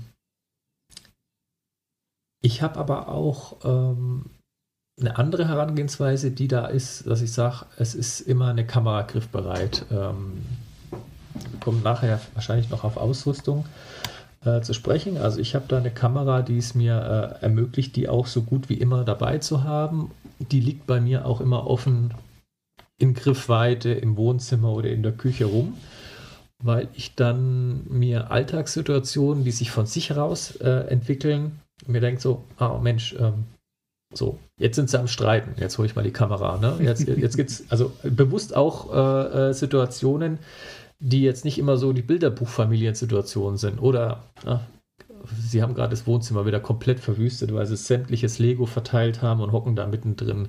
Hm. Solche Sachen Plan tut mir die als Eltern sowieso nicht, aber sie passieren. Aber für, für, für solche Gelegenheiten habe ich die Kamera immer griffbereit und irgendwo liegen und sage, oh, jetzt entwickelt sich was, das würde ich gerne festhalten. Auch es sind jetzt auch, auch Emotionen, ne? auch wenn die, hm. die Jungs streiten oder wegen irgendwas traurig sind. Inzwischen sind die das einfach auch gewohnt, dass ich eine Kamera habe. Also sie verhalten sich ähm, da jetzt nicht irgendwie anders, weil sie denken, oh, Vater hat wieder die Kamera in der Hand. Äh, die nehmen das gar nicht mehr so richtig wahr, weil ich das immer, immer wieder äh, dabei habe. Und dann versuche ich da halt auch Einzelsituationen aufzunehmen, um einfach ja die Emotion oder die Situation festzuhalten und probiere dann da, was die Bildgestaltung betrifft, da dann auch so ein bisschen ähm, ne, äh, äh bewusst zu fotografieren. Und da entstehen auch ganz, ganz, ganz tolle, ganz tolle Bilder. Also das sind so die zwei Themen. Das eine mehr so spontan was festhalten, was gerade passiert. Deswegen die Kamera immer dabei. Oder aber auch so ein ne, Familienausflug oder eine Reise da äh, dokumentarisch zu begleiten, so dass es ähm, ja die, die Oma auch nachvollziehen kann. Mhm. Man, man kann ja auch, wenn man jetzt über Jahre immer diese spontanen Dinge aufnimmt, äh, aufnimmt, von der Kategorie, von der du jetzt gesprochen hast, kann man ja auch eine Art Langzeit ähm, Projekt draus machen oder halt ein Buch über die letzten zehn Jahre, wo man dann halt genau diese Situation gesammelt hat. Und zehn Jahre kann man natürlich nicht diesen dokumentarischen, abgeschlossenen Ansatz fahren. Das ist ja irgendwie auch ganz klar. Ähm, mhm. was mir vor allem auch aufgefallen ist, wenn ich das hier selber bei meiner Familie so mache, da würde mich mal interessieren, ob du das kennst, dass vor allem die Situation, wo dann wirklich sich gerade jemand streitet oder so, oder jemand richtig emotional ist, dass dann natürlich keiner Bock hat, fotografiert zu werden. Dann heißt irgendwie, ey, mir geht's gerade kacke, was willst du denn jetzt noch mit dieser blöden Kamera? Und im Nachhinein, wenn da ein bisschen Gras über diese Sache gewachsen ist, sagen wir mal einen Monat später oder so, dann freuen die sich auf einmal alle wieder, dass du da ein Bild gemacht hast, weil die sich sonst gar nicht dran erinnern würden. Also man musste auch, ich zumindest musste auch immer in dem Moment immer ein bisschen fürs Foto kämpfen, äh, weil es erst später gewertschätzt wurde oder wird. Kennst du das auch so? Ja, also ich sag mal so, wenn, wenn äh, meine Frau wegen irgendwas sauer auf mich ist, äh, dann ist es äh, auch dann, dann traue ich mich auch nicht, die Kamera in die Hand zu nehmen und ihr ins Gesicht zu halten. das äh, ist mir dann auch zu gefährlich. Äh, äh, na, jetzt muss ich kurz an Kriegsreportage denken. Nee, so schlimm ist es nicht. Wir haben eine sehr harmonische Ehe. Nein, also dann in so einer Situation macht man es nicht. Aber gerade bei Kindern ist es ja so, dass es ja manchmal auch überhaupt nicht dramatisch ist. Mhm. Und ähm, manchmal entspannt es dann auch die Situation. Wenn jetzt gerade einer seinen Tobsuchtanfall hat, dann sag mal, guck mal, ich mache ein Foto von dir. manchmal manchmal führt es zur Eskalation, manchmal zur Deeskalation. also wir hatten, ich erinnere mich da auch an ein Foto, das habe ich direkt im Kopf. Das können wir vielleicht noch ergänzen, weil da ähm, das Gesicht auch nicht zu sehen ist von meinem, von meinem Sohnemann. Mhm. Da waren wir auf einer Ritterburg und ähm, wie das so ist bei solchen Tourispots, gibt es dann auch so den berüchtigten Souvenirshop am Ende. Hm. Und in diesem Souvenirshop äh, kam es zur Eskalation, weil natürlich äh, dieses besondere Holzschwert oder was, äh, das ich weiß gar nicht mehr warum, aus irgendeinem bestimmten Grund äh, hat einer dieser Zwillinge dieses Holzschwert nicht gekriegt, das er wollte, sondern ein anderes, was für ihn totale Aufreger war mit Getöse und Getobe. Und ähm, auf dem Kampf zum Auto, also ja, Eltern werden sowas kennen. Ne? Sohnemann äh, hat seinen Willen nicht bekommen und äh, sieht dann auch nicht ein, ins Auto einzusteigen, beziehungsweise dreht irgendwann wieder um und läuft wieder zurück. Auf jeden Fall habe ich in einem Torbogen dann ein Foto gemacht, wo man an seinem, an seinem Mund noch erkennt, so die, seine, seine Kapuze. An dem Tag war ein schlechtes Wetter. Seine Kapuze hing so ins Gesicht. Man konnte die Augen nicht sehen, sondern nur seinen Mund. Und ähm, ich fand das ein total spannendes Foto. Ich habe das dann so, ich war eigentlich total genervt, dass er jetzt so ein Theater macht. Er hat, ich mache jetzt trotzdem ein Bild. Und mit etwas Abstand finde ich das äh, total spannend, dieses Foto, obwohl da im Prinzip nicht, nicht, nicht viel drauf ist. Es ist auch aus der Situation auch so ein kleines bisschen verwackelt, also technisch nicht perfekt, aber es zeigt so, so seine Wut in dem mhm. Moment über eine Sache, die eigentlich nicht dramatisch ist. Und ähm, ja, ich finde es spannend, so ein Bild zu haben, um da mal später drüber zu sprechen. Und, na, weißt du noch, ähm, wie du dich da aufgeregt hast, weil du nicht dieses Holzschwert bekommen hast. Und das sind so Sachen, wo ich sage, es, es, es lohnt sich schon auch mal, nicht immer nur Friede, Freude, Eierkuchen einzufangen. Ne? Wir haben natürlich auch ganz viele glückliche und Lachfotos, aber wir haben auch Fotos, wo die Jungs sich gerade äh, um ihren Platz auf dem Sofa streiten und der eine, äh, dem andere, der eine sich äh, ähm, ein Kissen als Schutzschild verwendet und der andere mit den Füßen versucht, ihn zu treten. Mhm. Natürlich äh, muss man da immer so ein bisschen Auge drauf haben, dass es, es nicht zu sehr eskaliert. Aber auch davon habe ich ein Foto mit einer Bewegungsunschärfe, wie der, ein, der eine, äh, der seinen Bruder geärgert hat, hinterm Kissen äh, äh, lacht und äh, der jüngere Bruder da versucht mit den Füßen ihn da irgendwie von seinem Platz wegzudrücken. Mhm. Und es sind so Sachen, so Details, die hat man nicht, nicht auf dem Schirm nochmal. Also die werden üblicherweise nicht fotografiert. Und ich finde es aber spannend, auch sowas festzuhalten, weil das ist einfach, so ist das Familienleben nun einmal. Ne? Und gerade so in, in, in der Zeit von Social Media tendiert man ja schon dazu, Mensch, alle haben tolle Urlaube, haben immer ein aufgeräumtes Haus, haben immer, immer ein Lachen auf den Lippen und alles ist immer Friede, Freude, Eierkuchen, was ja nicht der Realität entspricht. Ne? Hm. Und ähm, ja, daher finde ich es auch spannend, auch mal solche Fotos zu machen. Ähm, ja. Auf jeden Fall, auf jeden Fall. Ähm, da kommen ja mit Sicherheit viele Aufnahmen zusammen, ganz, ganz viele Bilder. Wie, wie machst ja. du das? Löschst du die schon auf der Kamera, die nichts sind? Lädst du die alle ähm, in deinen Computer rein und sortierst du die später aus? Löschst du generell oder gar nicht? Ähm, wie gehst du da vor? Puh, ja, ganz schwieriges Thema, äh, wo ich auch noch nicht, nicht, noch nicht meinen Königsweg gefunden habe. Ähm, also ich lösche zu selten Bilder. Also ich tue mir sehr schwer, Bilder zu löschen. Ähm, wo ich jetzt übergegangen bin und vor allem seit ich auch mit, mit Fuji fotografiere, ähm, habe ich da ähm, so mir so einen neuen Workflow zurechtgelegt. Zum einen versuche ich mit JPEG zu fotografieren. Ich mache sehr viel in Schwarz-Weiß auch. Fotografiere aber parallel immer zur Sicherheit. Das ist dann der Kopfmensch noch äh, ein RAW mit. Aber so mein normaler Workflow ist inzwischen der, ich habe mir, weil ich einfach auch beruflich immer am Rechner sitze und im, im, äh, in der Freizeit mich da nicht noch mehr hinsetzen will, äh, mache ich es in der Regel so, dass ich, ich habe mir ein iPad geholt mit einem Kartenleser und ähm, wenn ich jetzt beim Fotografieren gemerkt habe, Mensch, da war jetzt ein, da war jetzt ein Bild dabei, das, das äh, könnte spannend sein oder das, das gefällt mir, dann ziehe ich mir dieses eine Bild oder diese, diese Serie dann schon mal direkt aus iPad in, in, in Lightroom äh, wo es dann auch gleichzeitig in der Cloud gesichert ja ist. Mhm.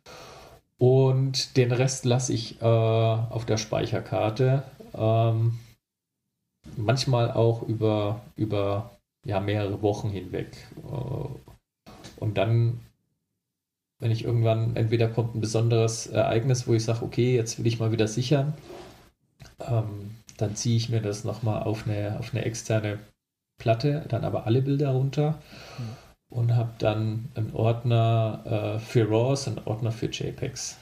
So, mein Ziel ist es aber, so viel wie möglich jetzt direkt mit JPEGs zu machen. Also ich taste mich daran, äh, weil ich einfach die Bildbearbeitung auf ein Minimum reduzieren will. Ne? Also ich will da nicht so viel am, am, am Rechner äh, verbringen. Und daher kommt mir das Fuji-System da auch sehr entgegen, die ja super JPEGs machen habe aber immer noch so diesen Sicherheitsgang. Wenn ich den, den Million-Dollar-Shot habe, dann weiß ich, ich habe irgendwo noch das RAW liegen.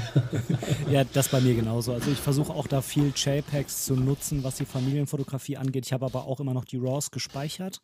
Mhm. Ähm, ab und zu ziehe ich auch mal ein Bild direkt aufs Handy, was ich jemandem schicke. Ähm, aber ich muss sagen, dass ich so viel mit den Bildern jetzt der letzten, der ist jetzt äh, fast sieben Monate, ähm, noch nicht irgendwie ähm, benutzt habe. Wir, äh, meine mhm. Frau und ich haben uns aber fest vorgenommen, dass wir jedes Jahr ein Fotobuch machen wollen. Und da müssen mhm. wir uns natürlich zwangsläufig äh, mit den Fotos nochmal äh, auseinandersetzen.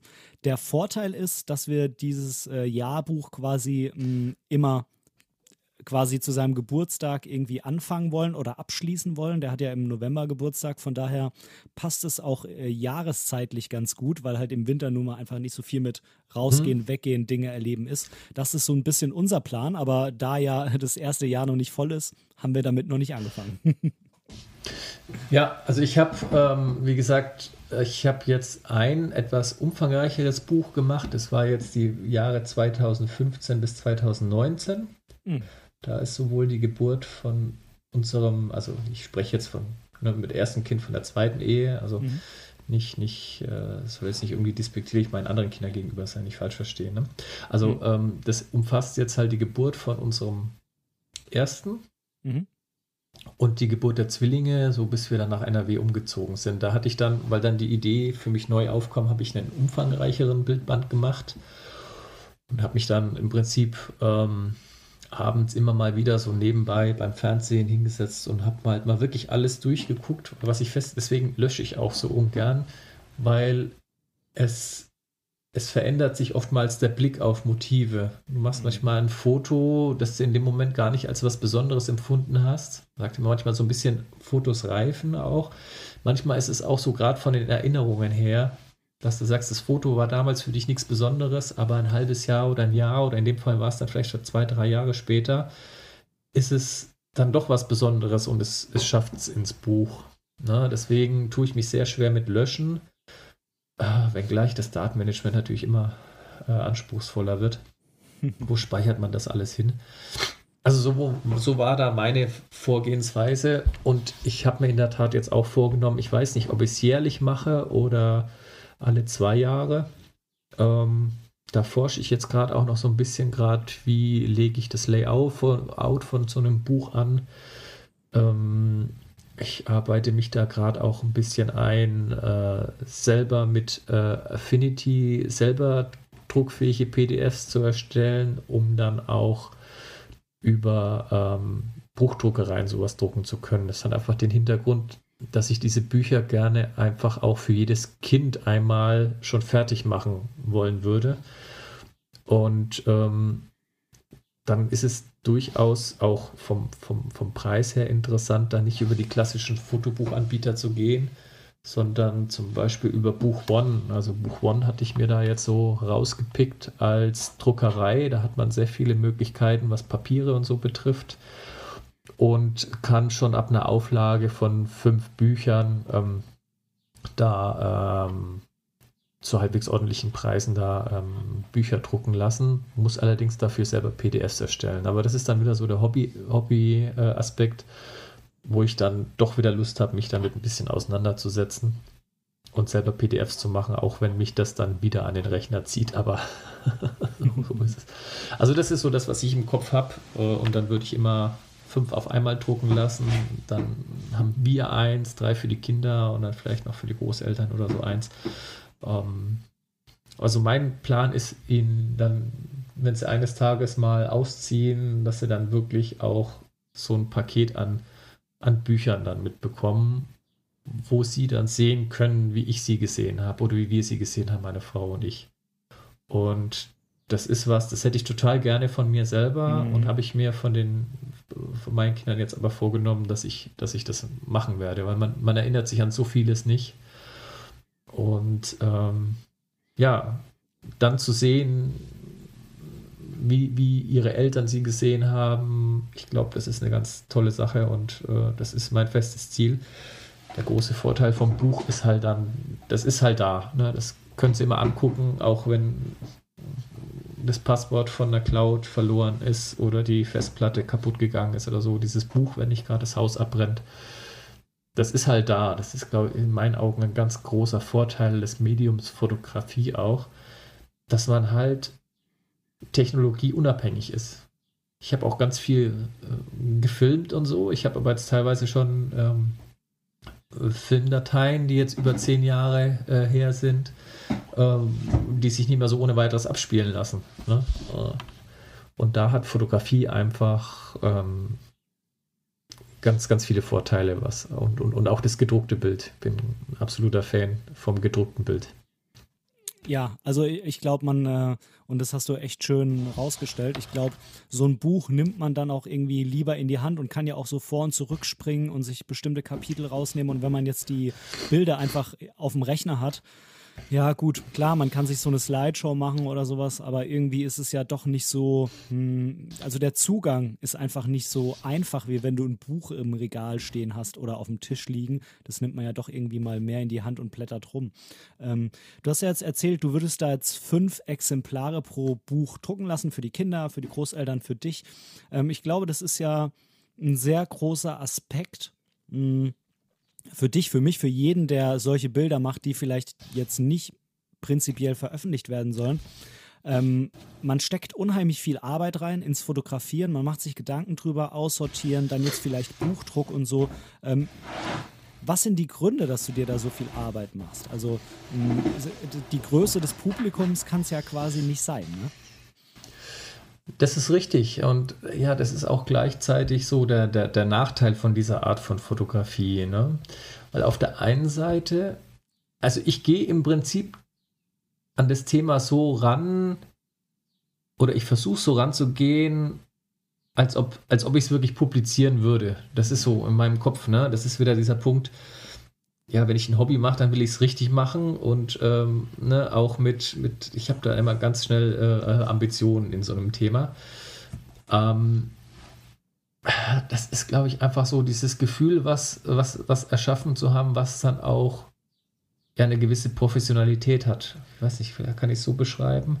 Also es macht, es macht wirtschaftlich und, und eigentlich überhaupt keinen Sinn. Aber darum geht es ja eigentlich auch nicht es, es macht mir dann einfach ein gutes Gefühl, dass ich sage, Mensch, ich habe ich habe da ein Produkt, das auch einen gewissen künstlerischen Aspekt mit drin hat, äh, erschaffen. Aber gleichzeitig ist es natürlich auch der Nachteil, weil, ne, sind wir mal ehrlich, so ne, jeder, der fotografiert, ist auch so ein bisschen eitel und möchte eigentlich auch gerne zeigen, was er gemacht hat. Und ähm, es ist auch so, dass ähm, so innerhalb der Familie, wenn man nicht zufällig auch noch einen passionierten Fotografen als äh, bei den Eltern hat, äh, was bei mir nicht der Fall ist oder so in der Verwandtschaft, dann kann viele Dinge, die man da jetzt äh, ähm, umgesetzt hat, können, kann, kann der Betrachter nicht so richtig äh, greifen oder zu schätzen wissen. Ne? Also wenn ich mit meiner Mutter äh, über Bildgestaltung diskutiere, dann sagt die, ja, ist ein schönes Bild, die Kinder lachen und sind fröhlich. Äh, ach so, warum hast du das Bild gemacht? Da sieht man das Gesicht ja gar nicht zum Beispiel. Ne? Mhm. Also das ist so der Nachteil, dass viele Sachen, vieles von diesem Anspruch, dass man da als Fotograf reinliegt, dann das Publikum nicht so richtig zu schätzen weiß oder auch nicht einordnen kann weil sie sich halt nicht so intensiv mit dem Thema auseinandersetzen und, und, und das dann auch sehen, ne, was man sich da gedacht hat. Und das, das ist also ein Nachteil, ähm, der damit einhergeht, wenn man, wenn man sein Hobby dann mit diesem Thema betrachtet, weil man hat unter normalen Umständen, also man hat halt kein großes Publikum. Weil das auch immer so ein Punkt ist, wie, wie könnte man an, an solches Publikum kommen? Äh, Social Media oder sowas zum Beispiel fällt raus, weil es natürlich sehr intime Fotos sind. Mhm. Aber wo ich immer wieder drüber nachdenke, ne, so, so Art, das klingt jetzt ein bisschen angestaubt, so wie der gute alte Fotoclub oder so eine Interessensgruppe, wo man sich vielleicht mal on, offline trifft und zeigt sich gegenseitig dann mal so diese, die, die, Werke, die man da oder Einzelfotos oder Bücher, die man da gemacht hat und diskutiert darüber. Ja, sowas, sowas fände ich schon interessant, äh, wenngleich man ja kein, kein, kein großes Publikum damit erreichen wird. Weil es auch da Ausnahmen gibt. Ich glaube, ich habe äh, mal einen, einen, Fotografen in der Recherche gefunden, äh, Alan LaBoyle. Ich weiß nicht, ob du den kennst. Das ist, äh, kannst, kann man vielleicht mal im Nachgang dir angucken. Ist, glaube ich, Franzose, der halt diese Art der Bilder veröffentlicht hat. Ist natürlich schon ein, ein großer Schritt, sich dazu entscheiden, man veröffentlicht das hat aber ganz tolle Fotos gemacht äh, äh, von, seiner, von seiner Familie. Jetzt kommt noch dazu, dass die so ein bisschen, ja, alternativ aufwachsen mit äh, Selbstunterrichten und sehr naturnah. Also es gibt schon Beispiele, wo sowas dann auch im Publikum kriegen kann, aber es ist natürlich, ja, das muss man wollen, ne? Also das ist ist schon auch eine Hürde. Aber wie gesagt, es, es ist ein Problem, dass also so der, die Eitelkeit des Fotografen wird, wird jetzt nicht so im allergrößten Maße damit äh, befriedigt. Auf der anderen Seite muss ich sagen, es, es, geht ja auch nicht immer um einen selber. Ne? Also es ist, mhm. es, es ist ja auch mal was wert, wenn man selber das Gefühl hat, Mensch, da habe ich jetzt was Tolles erschaffen und es sieht zwar keiner, aber ich weiß, dass es was Tolles ist. Äh, ja, definitiv. Ich glaube, das ist tatsächlich so ein bisschen der Zwiespalt. Ne? Ja. Zum einen äh, sind halt gerade die Bilder, die da gemacht werden, wo man halt normal nicht hinkommt oder was man normalerweise auch gar nicht sehen soll, sind halt gerade die mega spannenden Bilder und Reportagen. Andererseits ähm, ist es dann auch ganz schön, wenn das bei jemand anderem gemacht wurde und nicht bei einem selber. Ähm, mhm. Beispielsweise, wenn man sich überlegt, ich habe mal eine unheimlich tolle Zusammenstellung von Geburtsbildern im Internet gesehen. Ich habe die auch mhm, mal mhm. in einer anderen Folge verlinkt. Vielleicht, wenn ich sie nochmal finde, packe ich sie nochmal hier unten rein. Das sind natürlich extrem intime Bilder, ähm, die die meisten Frauen von sich halt natürlich nicht im Internet haben wollen. Und das kann man auch ja. völlig verstehen. Nichtsdestotrotz sind die Bilder halt gerade deshalb spannend, weil man es halt ja. normalerweise eben nicht sieht. Und ähm, das ist ähm, so ein bisschen ja der, der Zwiespalt, glaube ich, in dem man da so unterwegs ist.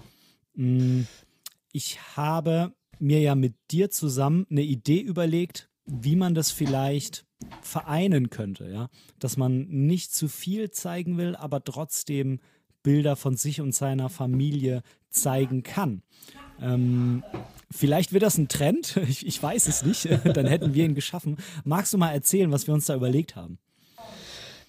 Ja, genau. Also ähm, deine Idee war ja zu sagen, wie kann man fotografisch solche Themen umsetzen, ohne Gesichter zu zeigen. Und ähm, ich habe da dann sowohl in meinem Portfolio mal geguckt, habe dann aber auch, nachdem wir gesprochen haben, auch mal versucht, äh, bewusst solche Bilder zu machen. Und ähm, ja, ich hatte dir da ja mal vier, vier Beispiele geschickt dazu, wo wir drüber sprechen können. Also die Idee ist ja zu sagen, ähm, man macht Fotos, die ähm, erkennen lassen, was passiert, aber gleichzeitig die, die Identität der, der abgebildeten Personen oder Kinder, die halt nicht zustimmen können, ähm, schützt. Also ist ein total spannender Ansatz, wenngleich ich auf der anderen Seite auch sagen muss, es geht natürlich ganz viel verloren, wenn man keine Gesichter sieht. Ähm, also man wird damit sicherlich nicht alles äh, abbilden können, aber dann doch erstaunlich viel. Also ähm, es geht schon ein bisschen was verloren, wenn man die Emotionen nicht sehen kann. Aber es gibt ja durchaus auch Sachen, die man von der Körperhaltung oder von der Umgebung ablesen kann. Von dem her ist es eine ganz spannende Geschichte äh, und bin da auch dankbar für die Idee, die du hattest, weil das kann durchaus so ein, so ein Zwischenweg sein, dass man auch in dem Genre Bilder zeigen kann, ohne irgendwelche hässlichen Smileys drüber kleben zu müssen, wie das manche auch machen. ja, das, das äh, finde ich irgendwie auch gar nicht so geil, weil ähm, ja irgendwie, hm, weiß ich nicht, das ist wie so ein extrem großes Wasserzeichen auf dem Foto vom Fotografen. Ich persönlich mag das überhaupt gar nicht, aber ja. gut. Ähm, ich glaube, es ist eine, eine ellenlange Diskussion, ob man denn die, die Gesichter von den Kindern im Internet zeigen soll oder nicht. Da gibt es auch kein richtig und kein falsch. Das muss muss, muss jede Familie, das müssen Eltern für sich entscheiden. Und ähm, ich würde es auch niemals verteufeln, wenn, wenn jemand die Kinder zeigt. Ähm, genau wie die Geschichte mit, mit, den, mit den Geburten. Äh, ich würde jetzt nicht die Geburt von unserem Julius zeigen wollen. Nichtsdestotrotz finde ich es unheimlich toll, wenn es jemand anderes von sich zeigt und ich es ja. mir anschauen kann. Von daher, das soll gar nicht wertend sein, nur du und ich, wir haben ja mit den Frauen zusammen entschieden, dass wir es so lange nicht zeigen, bis die Kinder das selber entscheiden können. Also mhm. auch so alt sind, dass man die Entscheidung auch ernst nehmen kann, um es mal so auszudrücken. Guter Punkt, das, weil wann ist das soweit? Ne? Richtig, ja, we weiß ich nicht. Ich glaube, es kommt aufs Kind drauf an. Ne? Man, man merkt ja, wie vernünftig Kinder sind oder wie reflektiert die sind und muss dann halt jeweils abschätzen, ähm, ob man das, was die jetzt sagen, ob die das vermutlich auch noch in fünf Jahren so sehen oder nicht. Ja. Manchmal also weiß man das bei einer, bei, bei einer 18-Jährigen schon nicht mehr genau. Und die jetzt wissen, was sie da tun kann. Nee. Das, das stimmt, ja. Also ich, ich glaube, da, da, das Fass machen wir auch nicht auf. Ähm, nee. Das will ich auch gar nicht bewerten. Aber du hast ähm, mir ja vier Fotos zugeschickt, ja. über die wir gerne mal ein bisschen sprechen können. Du hast mhm. mir auch die, die Erlaubnis gegeben, dass ich die in die Shownotes reinpacke. Mhm. Und äh, dann kannst du dir, lieber Zuhörer, kannst du dir gerne parallel oder im Anschluss an die Sendung nochmal anschauen. Ähm, vom Gefühl her, es ist mh, mm, auf jeden Fall ein besonderes Genre, äh, das so zu fotografieren. Es ist so ein bisschen auch wie für jemanden, der Street fotografieren will, aber sagt, ich will auf jeden Fall, dass es äh, DSGVO-konform ist. Es ähm, bringt gewisse Herausforderungen mit sich. Nichtsdestotrotz ist es ja auch so, dass ähm, Einschränkungen meiner Erfahrung nach die Kreativität immer extrem fördern. Man kann natürlich nicht mehr alles abbilden, aber man muss dann halt zum Beispiel auch überlegen, wie will ich denn jetzt Emotionen zeigen, wenn ich das Gesicht nicht zeigen kann. Und von daher bin ich da voll bei dir. Das ist eigentlich eine ziemlich spannende Angelegenheit. Hm, wollen wir mal die, die Bilder mal durchsprechen von oben nach unten, so wie sie bei mir jetzt hier in WhatsApp angezeigt werden? Ja, gerne. Cool. Also, du kannst ja gerne mal zu jedem Bild was erzählen, wie es da dazu gekommen ist und ähm, ja, wir können es mal so, genau. wir können es mal so rum machen. Wir haben über die Bilder ja noch gar nicht im Vorfeld gesprochen. Ich habe die dir nur geschickt. Genau. Äh, lass uns doch da mal ein Experiment machen. Wir fangen mhm. damit an, ähm, dass du sagst, was du in dem Bild siehst und was du glaubst, was da passiert ist. Und dann erzähle ich, ähm, wie es war oder wie es tatsächlich war oder was ich da vielleicht sogar drin sehe oder mir gedacht habe. Spannend. Ja, finde ich eine super Idee. Machen wir absolut gerne so. Okay. Ähm, macht es vielleicht sogar, äh, die Idee kommt mir gerade bei solchen Bildern. Ich habe irgendwo mal gelesen, ich weiß leider nicht mehr, wo, es war oder wer das gesagt hat. Das war so eine Aussage wie, ein Bild ist auch, also nicht nur, aber ein Bild ist auch dann ganz besonders gut, wenn es mehr Fragen aufwirft, als es Antworten gibt. Und äh, mhm. das könnte jetzt vielleicht der Fall sein, weil ich vielleicht was ganz anderes in den Bildern sehe als, als du. Und äh, super Idee, machen wir sehr gerne. Ich fange mal mit dem Skateboard-Bild an. Das war bei mir ja. das erste bei WhatsApp. Ähm, ich sehe mh, mm, ein Kind, was auf einem Skateboard steht. Die Sonne ist mh, mm, relativ weit unten, weil es sehr lange Schatten sind. Mh, mm, das das äh, Kind ist ungefähr so auf Brusthöhe ähm, mit dem oberen Bildrand abgeschnitten. Auf der linken Seite sieht man ähm, eine Hand und einen Fuß, die noch ins Bild ragen. Und ähm, man sieht halt die Schatten von den alten. Man sieht links davon noch einen Schatten. Ähm, das ist dann vielleicht ein weiteres Kind oder deine Frau, das weiß ich nicht. Ja. Und rechts unten am Bild sieht man den Schatten von dir. Aha. Und ähm, man sieht halt, dass du irgendwie eine Kamera oder so vorm Auge hast. Das kann man so aus der Schattenstruktur erkennen. Und meine Interpretation dieses Fotos ist, dass mh, hm, das Kind, was auf dem Skateboard steht, vielleicht noch gar nicht so oft Skateboard gefahren ist, ein bisschen wackelig da drauf steht und äh, das andere Kind reicht noch so die Hand hin, äh, dass sich ähm, er oder sie, ähm, der auf dem Skateboard steht, da vielleicht äh, noch dran festhalten könnte, wenn es nicht so ganz klappt mit dem Ausbalancieren. Aha. Das ist meine ja. Interpretation dieses Bildes. Ich finde es äh, sehr cool übrigens. Ja, vielen Dank. Ähm, ja, spannend. Also, ähm, da sieht man, wie erstaunlich viel da doch abzulesen ist aus so einem Foto. Ähm, du, hast, du hast die Situation äh, fast perfekt beschrieben. Also es war tatsächlich so, das Skateboard ist neu. Ähm, einer äh, abzusehen sind unsere beiden Zwillinge. Einer davon probiert so das erste oder zweite Mal aus und sein Bruder hatte ihn, bevor er losfährt, äh, noch an den Händen gehalten und, und, und lässt ihn dann gerade so los. Und der andere Schatten ist so, der eine Schatten ist meine, bin ich und der andere Schatten ist meine Frau, die da auch gerade zuguckt.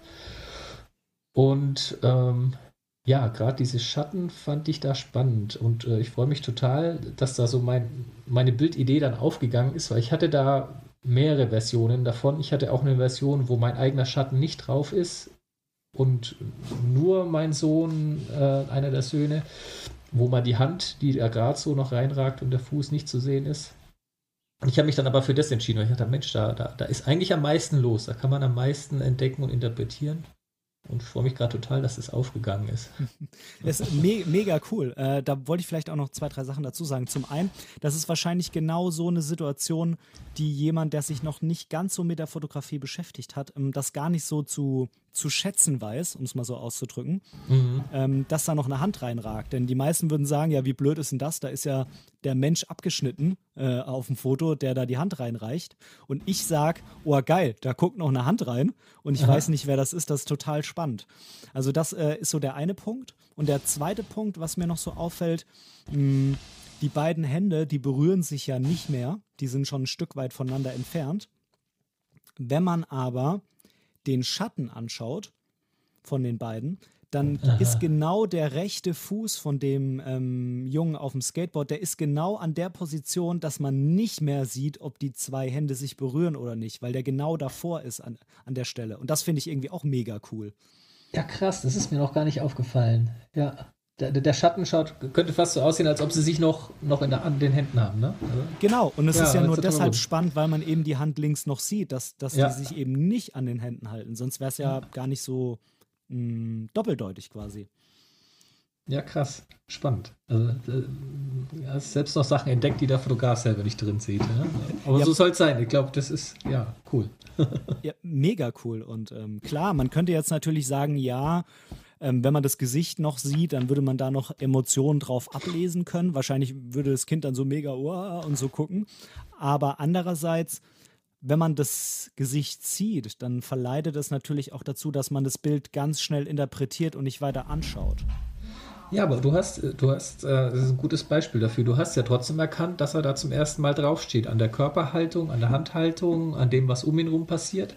Also ist auch wieder ein guter Hinweis dafür, dass die Emotion und das Gesicht nicht immer erforderlich ist für eine, Aus, für eine Bildaussage. Ne? Mhm. Ja. Cool. Tolles Bild, wirklich. Spannend. Ähm, ich habe jetzt richtig Bock, auf jeden Fall auch richtig viele solcher Fotos zu machen. Gehen wir mal zum nächsten. Ja. Hattest du die Bilder jetzt schon äh, in dem Wissen äh, gemacht von, von diesem kleinen Projekt hier, was wir haben, oder ähm, waren das welche, die du vorher gemacht hattest und die nee. du jetzt äh, ausgewählt hast? Also in der Tat ist nur das erste wissentlich entstanden, ähm, aufgrund dessen, was wir besprochen haben. Die anderen sind zum Teil älter, ähm, sind aber halt also zufällig auch so äh, aus der Situation raus, dass dieses Kriterium, die Gesichter nicht so richtig zu erkennen, ähm, gefallen ist. Also die anderen drei sind äh, Teile von, von anderen Serien. Genau, die aber dem gleichen Prinzip eigentlich zufällig folgen. Mhm, die ja. passen super rein. Gehen wir mal zum zweiten.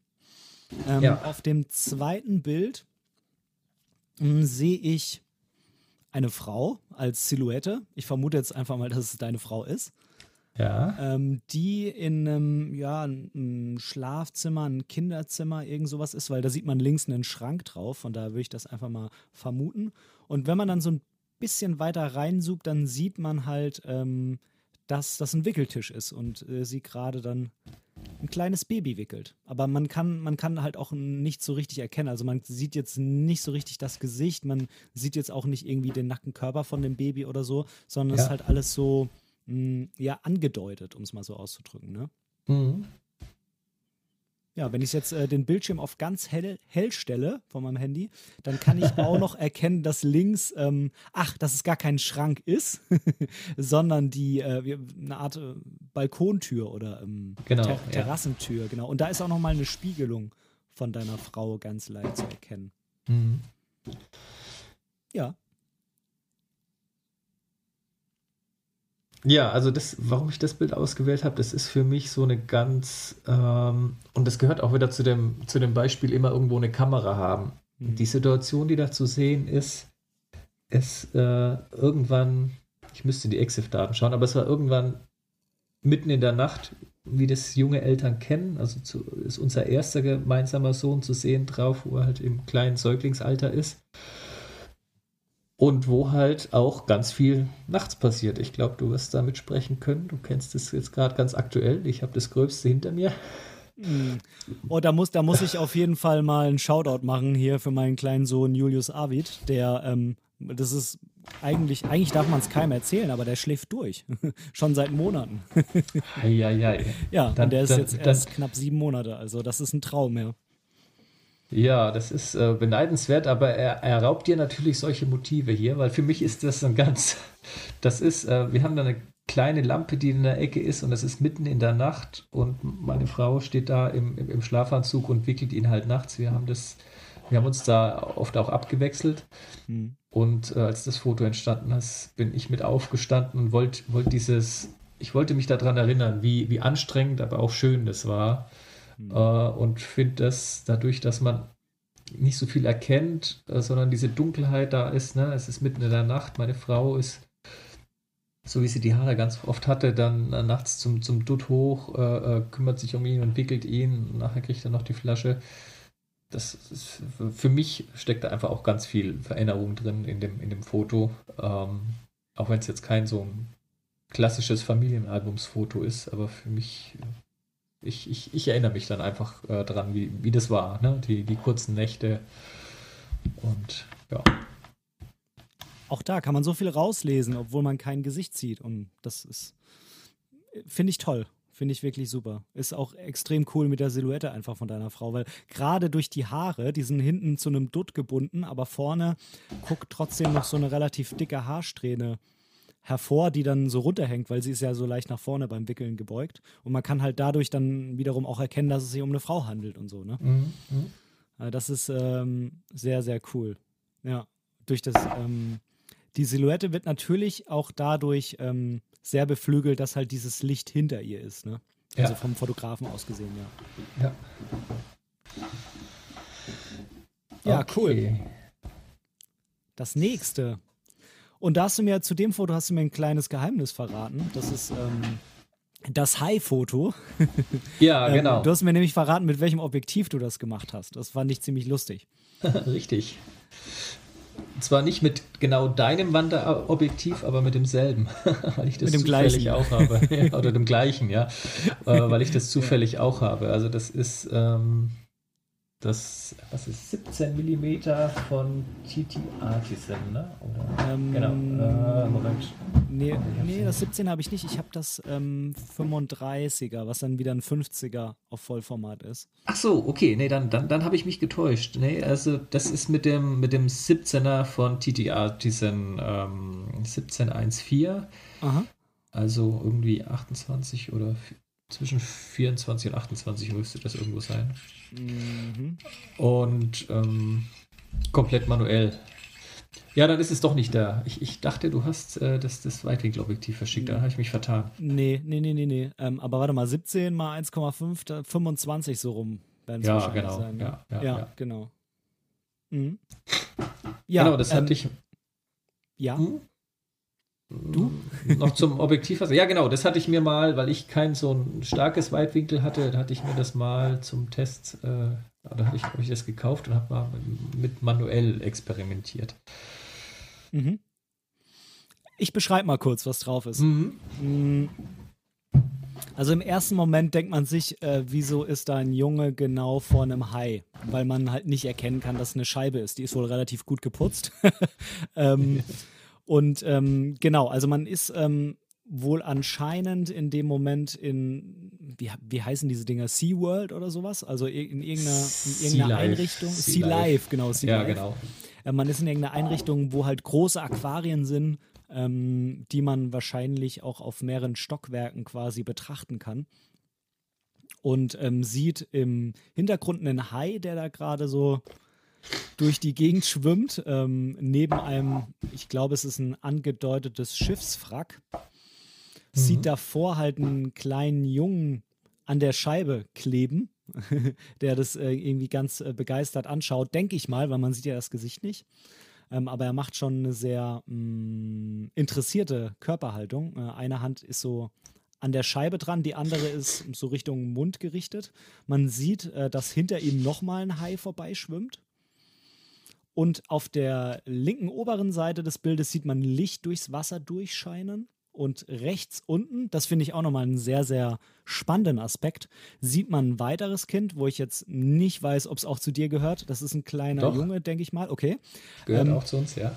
Der ist am rechten unteren Bildrand, läuft gerade ins Bild rein, der Bewegungsunschärfe nach zu urteilen. Und ähm, ihn sieht man zwar von der Seite, aber er hat halt eine Maske auf. Also kann man genau. ihn quasi auch nicht richtig erkennen. Und das finde ich aus zwei Aspekten sehr, sehr spannend. Nämlich zum einen, dass man halt sein Gesicht nicht sieht, obwohl man ihn halt sieht.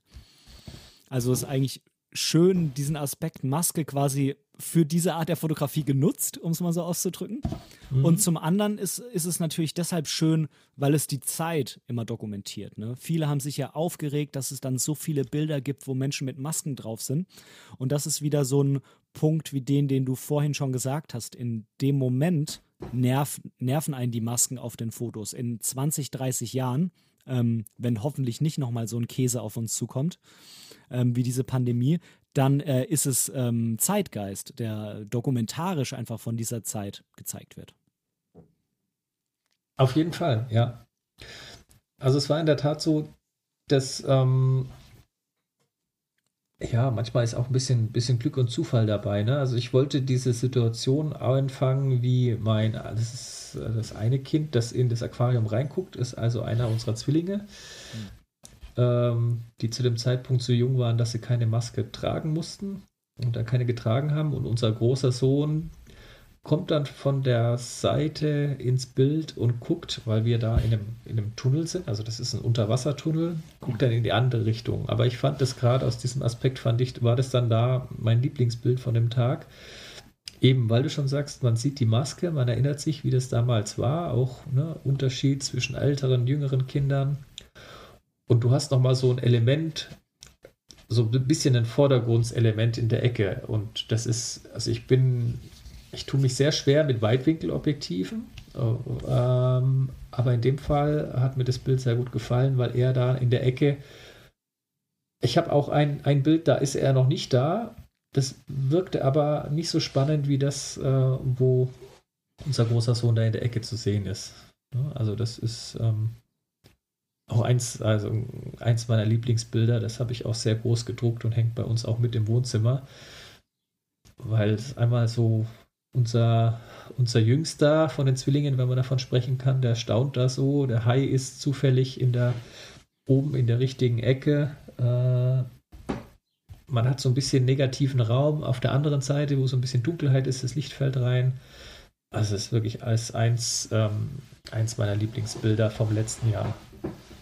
Ist wirklich total beeindruckend. Ähm, hast du das noch nachbearbeitet oder war das das JPEG? Mm, das habe ich in der Tat farbig als JPEG äh, fotografiert und habe es dann in Schwarz-Weiß konvertiert.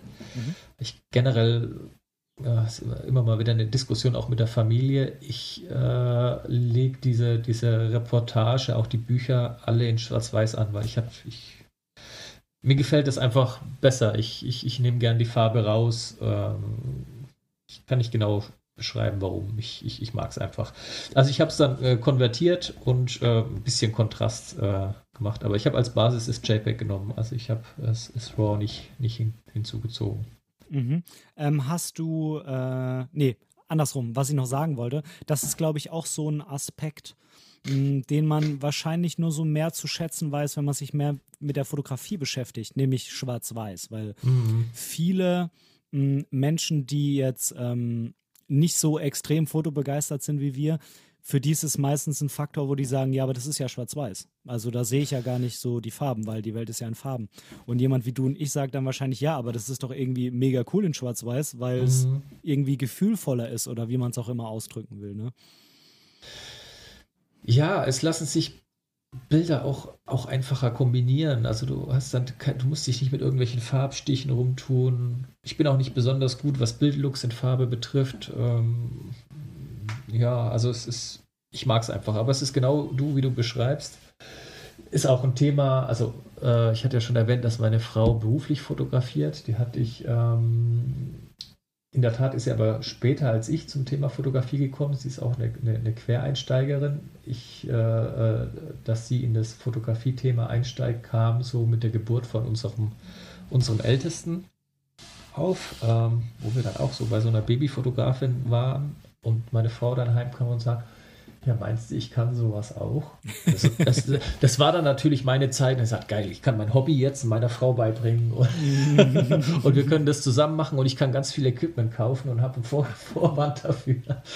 ähm, so, ist es, ähm, so ist es entstanden und sie ähm, ist da auch super gut drin in dem Thema. Sie macht Familienfotografie. Äh, sie macht auch Kindergartenfotografie. Das klingt mhm. jetzt sehr angestaubt, ist aber ein total spannendes Thema.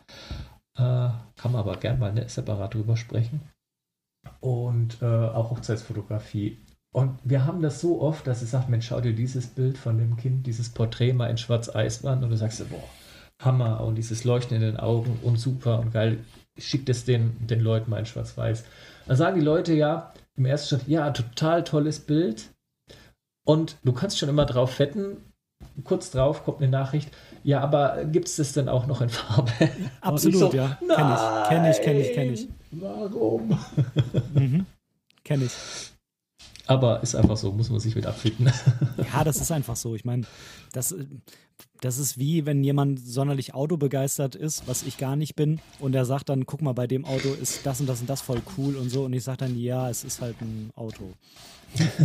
also ja. das, äh, ne, das ist ja auch wieder nicht bewertend gemeint, sondern das liegt halt natürlich daran, weil wir uns halt einfach so viel mit der Fotografie beschäftigen. Und ja. äh, wie du schon sagst, wenn du dann der bist, der das erstellt, mm, dann ist es vielleicht jetzt nicht für einen Kunden, da scheut man ja normalerweise keine, keine Mühen, das so zu machen, wie er es möchte. Aber gerade bei den eigenen Bildern, bei den persönlichen Projekten, ähm, da ist es natürlich schon auch ein Faktor, wie das für einen farblich zusammenpasst und ähm, dass man vielleicht nicht ganz so viel nachbearbeiten muss und so, ne? Ja, ja. Klar. Ähm, eine Frage noch zu dem Bild, bevor wir zum letzten springen. Ähm, weißt du noch, hast du, wenn du ähm, dieses TT Artisan hattest, hast du das da dann mit Blende 1.4 fotografiert? Ja. Oder hast du es abgeblendet? Nee, 1.4, weil es da sehr, sehr dunkel. Mhm. Ist aber durchaus eine Herausforderung. Also man hat da schon viel, viel Ausschuss. Ich habe auch lang gebraucht, äh, um den besten Weg zu finden, manuell mit dem Fuji-System zu fokussieren. Mhm. Weil ich festgestellt habe, die Focus-Peaking-Funktion, die funktioniert irgendwie nicht so. Ja, Gerade mit dem Weitwinkelobjektiv sitzt das bei Blende 1.4 immer oft auch daneben, obwohl das Focus-Peaking mit diesem roten Rand oder diesem roten Schimmern eigentlich ähm, suggeriert hat, es sei scharf, war es ganz oft dann nicht scharf. Also ich habe dann ähm, vielleicht so als Tipp, ähm, wie ich damit gut zurechtkomme, ist mit dieser Lupenfunktion. Also ich habe mhm. mir auf einen der Drehräder äh, draufgelegt, dass man dann da, wo das Fokusfeld, also man kann trotzdem das Fokusfeld verschieben und wenn man dann auf das Drehrädchen drückt ähm, mit dem Daumen, dann zoomt er sehr stark rein. Und dann stelle ich scharf, dann drückst du nochmal drauf und dann siehst du wieder deinen ursprünglichen Ausschnitt. Und damit komme ich dann, wenn ich mit den TT Artisans ähm, arbeite, dann besser zurecht. Ähm, ist eigentlich auch ein bisschen anspruchsvoller. Also mhm. da ja. hat man mit den Autofokus-Objektiven deutlich weniger Ausschuss. Also ich muss auch zugestehen, ich, ähm, ich habe zwei TT Artisan-Objektive ich nehme sie jetzt aber nicht so oft, weil es mir mal manchmal dann doch zu langsam ist. Ja, Gerade im Reportage verpasst sie dann auch mal leicht was. Gerade mit den Kindern, ja. Genau, genau. Ja, das mit dem Fokus-Peaking, das nervt mich auch manchmal ein bisschen, weil dann ist halt irgendwie auch alles rot. Manchmal kann man dann gar nicht mehr so genau erkennen, was gerade so passiert.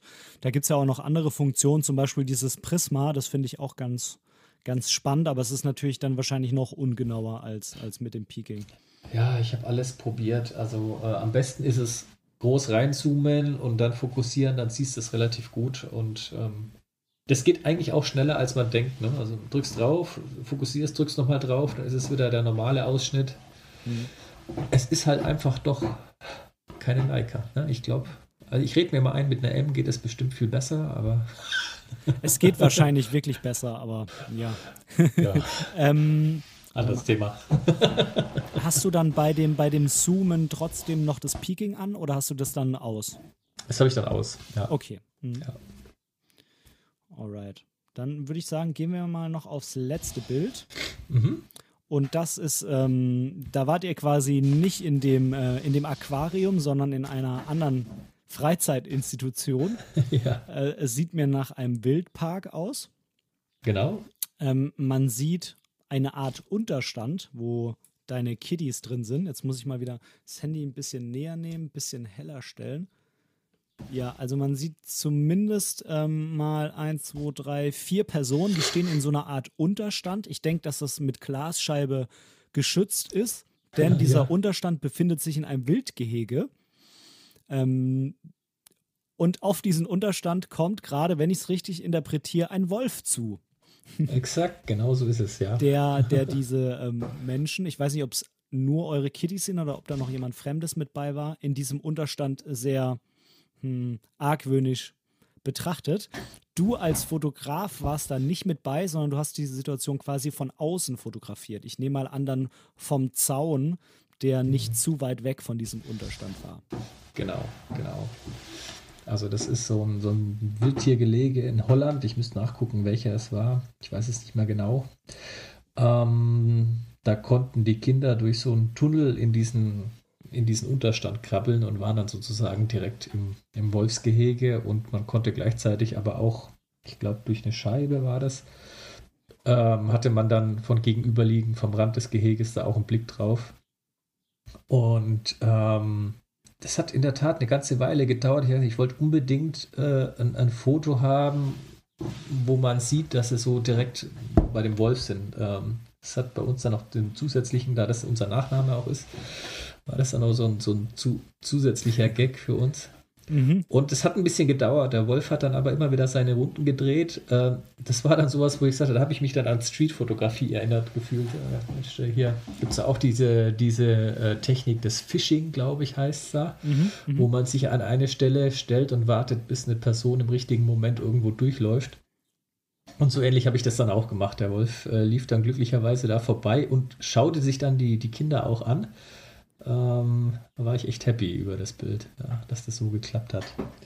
So, ich meine, wenn jetzt einer in Bildbearbeitung, das kann ich mir noch mal überlegen, bevor was irgendwo, naja gut, man kann es auch übertreiben. Wenn es jetzt einer unbedingt ganz hell ziehen würde, dann könnte man wahrscheinlich ein bisschen was verrauscht von den Gesichtern sehen, aber also ich ja, habe es gerade auf ganz hell gesehen äh, gestellt, da kann man nicht wirklich was erkennen.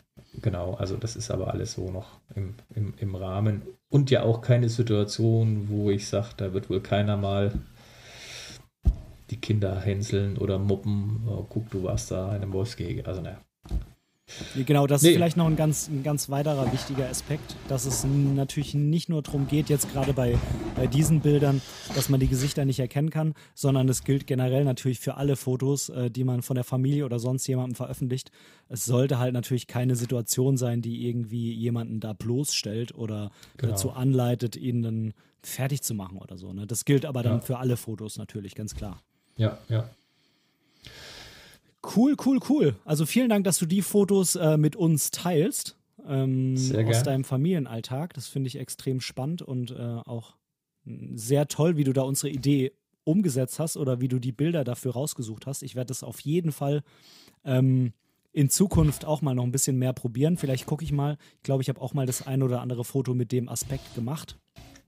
Ähm, aber ich glaube, da kann man sich noch verbessern und noch mehr dran rumspielen. Und man muss es ja nicht nur so fotografieren, aber man kann ja immer, wenn man jetzt eine Serie macht, mal ein paar Fotos davon bewusst unter diesem Aspekt machen, dass man eben die Gesichter nicht zeigt und versucht, ähm, das, äh, die Emotionen und das, was man transportieren will, anders umzusetzen.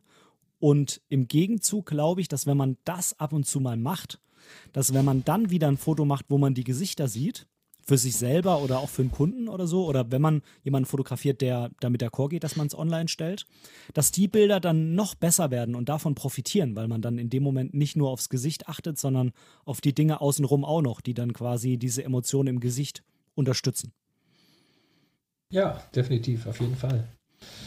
Okay, bevor wir jetzt äh, das Ganze hier mal ähm, ausklingen lassen, es ist ja jetzt auch schon wieder eine Stunde 42, ähm, ja, wollten wir noch mal ganz kurz über Equipment sprechen. Wir haben es schon mal so ein bisschen angeteasert. Du fotografierst mit Fuji, du hast zwei TT Artisan Objektive. Nehmen uns mal kurz mit in deinen Fotokoffer oder in, in deine Fototasche, je nachdem, wie viel es ist. ja, Fototasche. Also ich, ich, ähm, ja, Fuji-System, meine meine äh, immer dabei Kamera ist eine X Pro 3. Ähm, in der Regel habe ich da dann auch ein 23 mm Objektiv drauf ähm, mit Blende 1.4. Also das ist so meine, meine Lieblingsbrennweite für, für diese für diese Reportagefotografie. Ähm, da habe ich das, die, die alte Generation jetzt kürzlich gegen das ganz neue getauscht also mit dem neuen Autofokusmotor und ähm, äh, mit dem Wetterschutz. Bin ich sehr begeistert von dem Objektiv. Ähm, 2314 hast du gesagt, ne? 2314, genau. Das habe hab ich auch das neue. Phänomenal. Ja, also ich habe lang überlegt, ob ich auf 18 mm gehe oder ob ich mir das hole. Äh, habe aber festgestellt, so am besten komme ich mit dem, mit dem 23er klar. Das ist für mich am vielseitigsten. Ähm, deswegen habe ich mir das da ähm, geholt. Wie gesagt, mit, mit Weitwinkel, da tue ich mich immer noch ein bisschen schwer. Wenn es noch weitwinkliger ist, habe ich oftmals das Problem, dass mir im Vordergrund was fehlt. Also, wie gesagt, mein, mein eigentlich immer drauf Objektiv an der X Pro 3. Ist ja auch so die klassische Reportagebrennweite, 35 mm Vollformat-Äquivalent, ne? Ja, ja, genau. Ähm, ich hatte vorher auch ähm, ganz viele von den Bildern, die jetzt halt auch in das, in das Buch, von dem ich gesprochen habe, reingekommen ist, sind mit der vorherigen Familienkamera, nenne ich es jetzt mal so, entstanden. Das war eine EOS M. Mhm. Die M6 hatte ich da mit einem Pancake-Objektiv. Das ist dann 22 mm 2.0. Mhm. Und ähm, vielleicht liegt es auch ein bisschen daran, das ist ja auch in etwa 35 mm äquivalent äh, und ist zwar nochmal eine ganze äh, Ecke kompakter als das System, das ich jetzt habe, ähm, aber von der Haptik ähm, fiel mir das Fuji-System dann besser und auch was, was, was die JPEGs und sowas betrifft.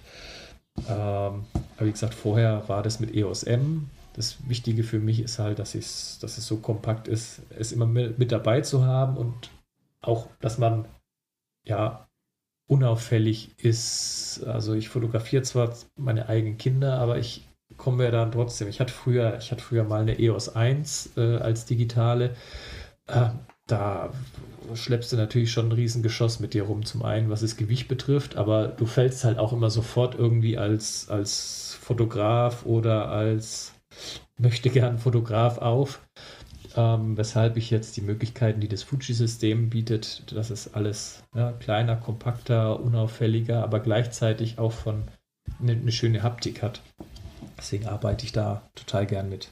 Ich bin auch total, total Leica begeistert, so rein von der Idee und äh, ich mag sehr viele Leica-Fotografen. Also, was ich mir immer super gern angucke, sind die Preisträger. Also, das sind ja nicht alles Leica-Fotografen, aber auch so, so im Oscar Barnack Award so ausgezeichnet wird. Oder auch was so Leica immer in ihren, in ihren Zeitschriften da featured an Fotografen, finde ich immer, dass das, obwohl die Bilder sicherlich alle auch mit einer anderen Marke gemacht werden können, finde ich, dass diese Leica-Fotografen immer ganz besondere Bilder machen. Ich kann es mir aber nicht so richtig erklären. Ja, ich, ich glaube, es ist wahrscheinlich irgendwie eine gewisse Art von Fotografen, die davon angezogen werden. Und die, die, die Menge, die scheint sich wohl, was Leica und was Fujifilm angeht, da zum Großteil zu überschneiden. Ja. Ich, ich glaube, dass mh, es sind äh, auf eine gewisse Art und Weise Liebhaberkameras, die man sich normalerweise auch nur dann kauft, wenn man sich sehr mit der Fotografie beschäftigt. Also ich glaube, dass die allermeisten Einsteiger eher nicht eine Fujifilm oder eine Leica kaufen. Ähm, ja. Und ich, ich glaube, dass, dass die, dass die, mh, mm, die Philosophie, nennen wir es vielleicht mal die Philosophie, einfach eine gewisse Art von Fotografen anspricht und deshalb halt natürlich dann auch uns diese Bilder eben so gut gefallen. Ne? Genau. Also die X Pro 3 hat einfach dadurch, dass sie auch einen ein, ein Messsucher hat, den, den nutze ich zwar nicht so oft, äh, ich habe meistens dann schon den elektronischen Sucher aktiviert, aber die Art und Weise, wie man die Kamera vors Gesicht hält, ist, ist sehr ähnlich zu dem von Leica, dass, weil man da so seitlich dran vorbeiguckt. Ähm, ich habe auch, äh, wir haben auch eine, was heißt ich, das ist so ein bisschen aus dem Fundus von meiner Frau, auch eine XT4, die ich auch sehr gern nehme. Äh, aber meistens, also so, so meine immer dabei Kamera ist die X Pro 3 mit dem 23 mm wir haben noch, ich habe noch das 35er 1.4, das alte. Mhm. Und ähm, dann, aber das kommt eher für Hochzeiten oder so zum Einsatz, noch das 56 mm 1.2. Mhm. Ja, also hin und wieder begleite ich meine Frau mal auf eine Hochzeit, so als Second Shooter um, ähm, oder weil ich halt Lust drauf habe. Äh, da, da, nehme ich dann ganz gern dieses 56 äh, mm. Ja, das sind so die drei Objektive, die so aktuell in meiner Kameratasche sind. Beziehungsweise meistens nehme ich wirklich nur eins mit. Also ich gehe auch gerne los und beschränke mich dann auf eins und überlege mir, bevor wir jetzt irgendeinen Ausflug machen, welches nehme ich mit. Uh, und dann ist meistens die Entscheidung entweder das 23er oder das 35er, ähm, weil ich dieses Minimalistische dann mag und dann auch die Herausforderung, wie kriegst du es jetzt hin, ne, was du zeigen willst. Ja, vor allem ist man dann auch nicht einfach nicht so viel mit Objektive wechseln beschäftigt, sondern eben mehr. Auch, ja, genau. Ja, ja, klar. Hm. Ja, cool. Ich sehe schon, äh, unsere Lieblingsbrennweiten da, die unterscheiden sich nicht wirklich. Ich ähm, habe jetzt noch mir das 18er gekauft. Ähm, ich habe ja vor einigen Monaten da gewechselt von äh, Canon zu Fujifilm. Das heißt, das ein oder andere Objektiv hat mir da auch einfach noch ähm, gefehlt in meinem Fundus. Deshalb habe ich mhm. relativ viel gekauft in den letzten Monaten und hatte gar nicht so ein schlechtes Gewissen, weil das bringt ja so einen Wechsel irgendwie auch mit sich. Mhm. Und ähm, ich versuche da jetzt auch ein bisschen mehr in die Richtung 28 zu gehen, weil ich das ganz cool finde, gerade drin, wenn es ein bisschen enger ist.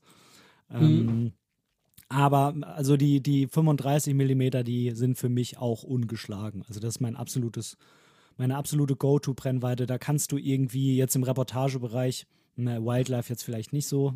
Einmal kannst du damit einen Tiger fotografieren. ähm, aber gerade so im Reportagebereich kann man damit halt irgendwie echt auch einfach alles machen. Ne? Von, von Porträt bis Establisher, da geht halt alles irgendwie. Ja. ja, definitiv. Total gut. So, lieber Christian, ich glaube, es reicht jetzt. Ja, ich bin total erstaunt, äh, dass eine Stunde 50 vorbei sind. Ähm, hätte ich nicht gedacht, gerade, äh, dass wir so viel zu erzählen haben oder ich so viel zu erzählen habe. Ich hoffe, dass auch wenn ich jetzt äh, kein großer Fotografen, Influencer bin und mein Instagram-Account auch eher überschaubar ist, ich trotzdem so mit meinen Ausführungen deinen, deinen Hörern den ein oder anderen Impuls geben konnte. Aber Ne, das Leben spielt sich ja nicht nur auf Social Media ab. Es gibt auch durchaus Fotografen, die zeigen einfach halt nicht so viel. Würde mich und? total freuen. Bin mal gespannt, wie es äh, bei deiner Hörerschaft ankommt. Und ähm, ja, wer dann Lust hat, du kannst ja sicherlich meinen mein Instagram-Account verlinken. Da ist zwar nicht so viel drauf, aber ich bin gerne offen für den persönlichen Austausch. Wenn er der ein oder andere sagt, Mensch, ich äh, bin in einer ähnlichen Lebenssituation oder ich betreibe mein Hobby ähnlich, dann dürfte mich auch gerne anschreiben. Also ich, ich zeige nicht so viel, immer mal wieder was, aber äh, würde mich da sehr gerne austauschen. Auf jeden Fall. Also da werden wir definitiv unten in den Shownotes verlinken. Und ähm, ja, schau da gerne mal bei Christian vorbei, wenn du da in den Austausch gehen willst. Mhm. Vielen lieben Dank dir, Christian, dass du deine Zeit da uns zur Verfügung gestellt hast und äh, aus deinem Leben erzählt hast. Und ähm, ich finde es sehr, sehr spannend, weil wir halt ja einfach mal einen Einblick bekommen haben bei jemandem, bei dem jetzt die Fotografie so beruflich nicht so wirklich eine Rolle spielt, am Rande vielleicht mit einer Frau, sondern das sind wirklich viele so Alltagsfragen, wie, wie gehe ich im Alltag mit der Fotografie um? Und ich glaube, dass ganz, ganz viele der Hörer sich auch immer wieder diese Fragen stellen und die halt normalerweise nicht so wirklich irgendwo thematisiert werden. Und von daher finde ich das sehr, sehr spannend, was du zu erzählen hattest und auch schön, dass es mal was Außergewöhnliches war, sage ich mal. Obwohl es eigentlich so normal ist, ne? Klingt ein bisschen paradox, ja. aber. ja, ja, vielen lieben Dank für die Einladung. Es hat mich gefreut, äh, mich mit dir hier zu unterhalten. Ja, mich auch sehr. Vielen lieben Dank, dass du da warst. Vielleicht können wir ja unser No-Face-Projekt noch ein bisschen äh, irgendwie zusammen ausbauen. Mal schauen, was sich da noch so ergibt. Machen wir. Kannst ja noch ein, du kannst ja noch einen Hashtag dazu überlegen. Vielleicht ja. machen da noch mehr mit. Ja, das wäre cool. Ich dachte jetzt erst so im ersten Moment No Face, aber ich, das klingt mir vielleicht noch ein bisschen zu plump. Ich weiß es noch nicht, ob mir was Besseres einfällt. Dann machen wir uns mal Gedanken dazu. Auf jeden Fall. Mein Lieber, ich wünsche dir jetzt noch einen schönen Sonntagabend mit deiner Familie und vielleicht mit der Kamera. Auf jeden Fall. Danke, dir auch. Dankeschön. Tschüss. Tschüss.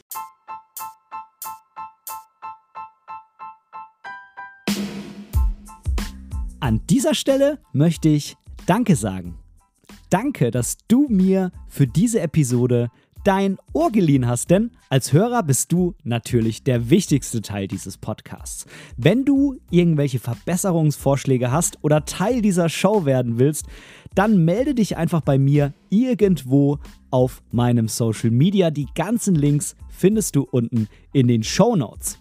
Außerdem würde es mich unheimlich freuen, wenn du mir bei Apple Podcasts eine positive Bewertung für diesen Podcast geben könntest und vielleicht sogar ein kleines Kommentar hinterlässt.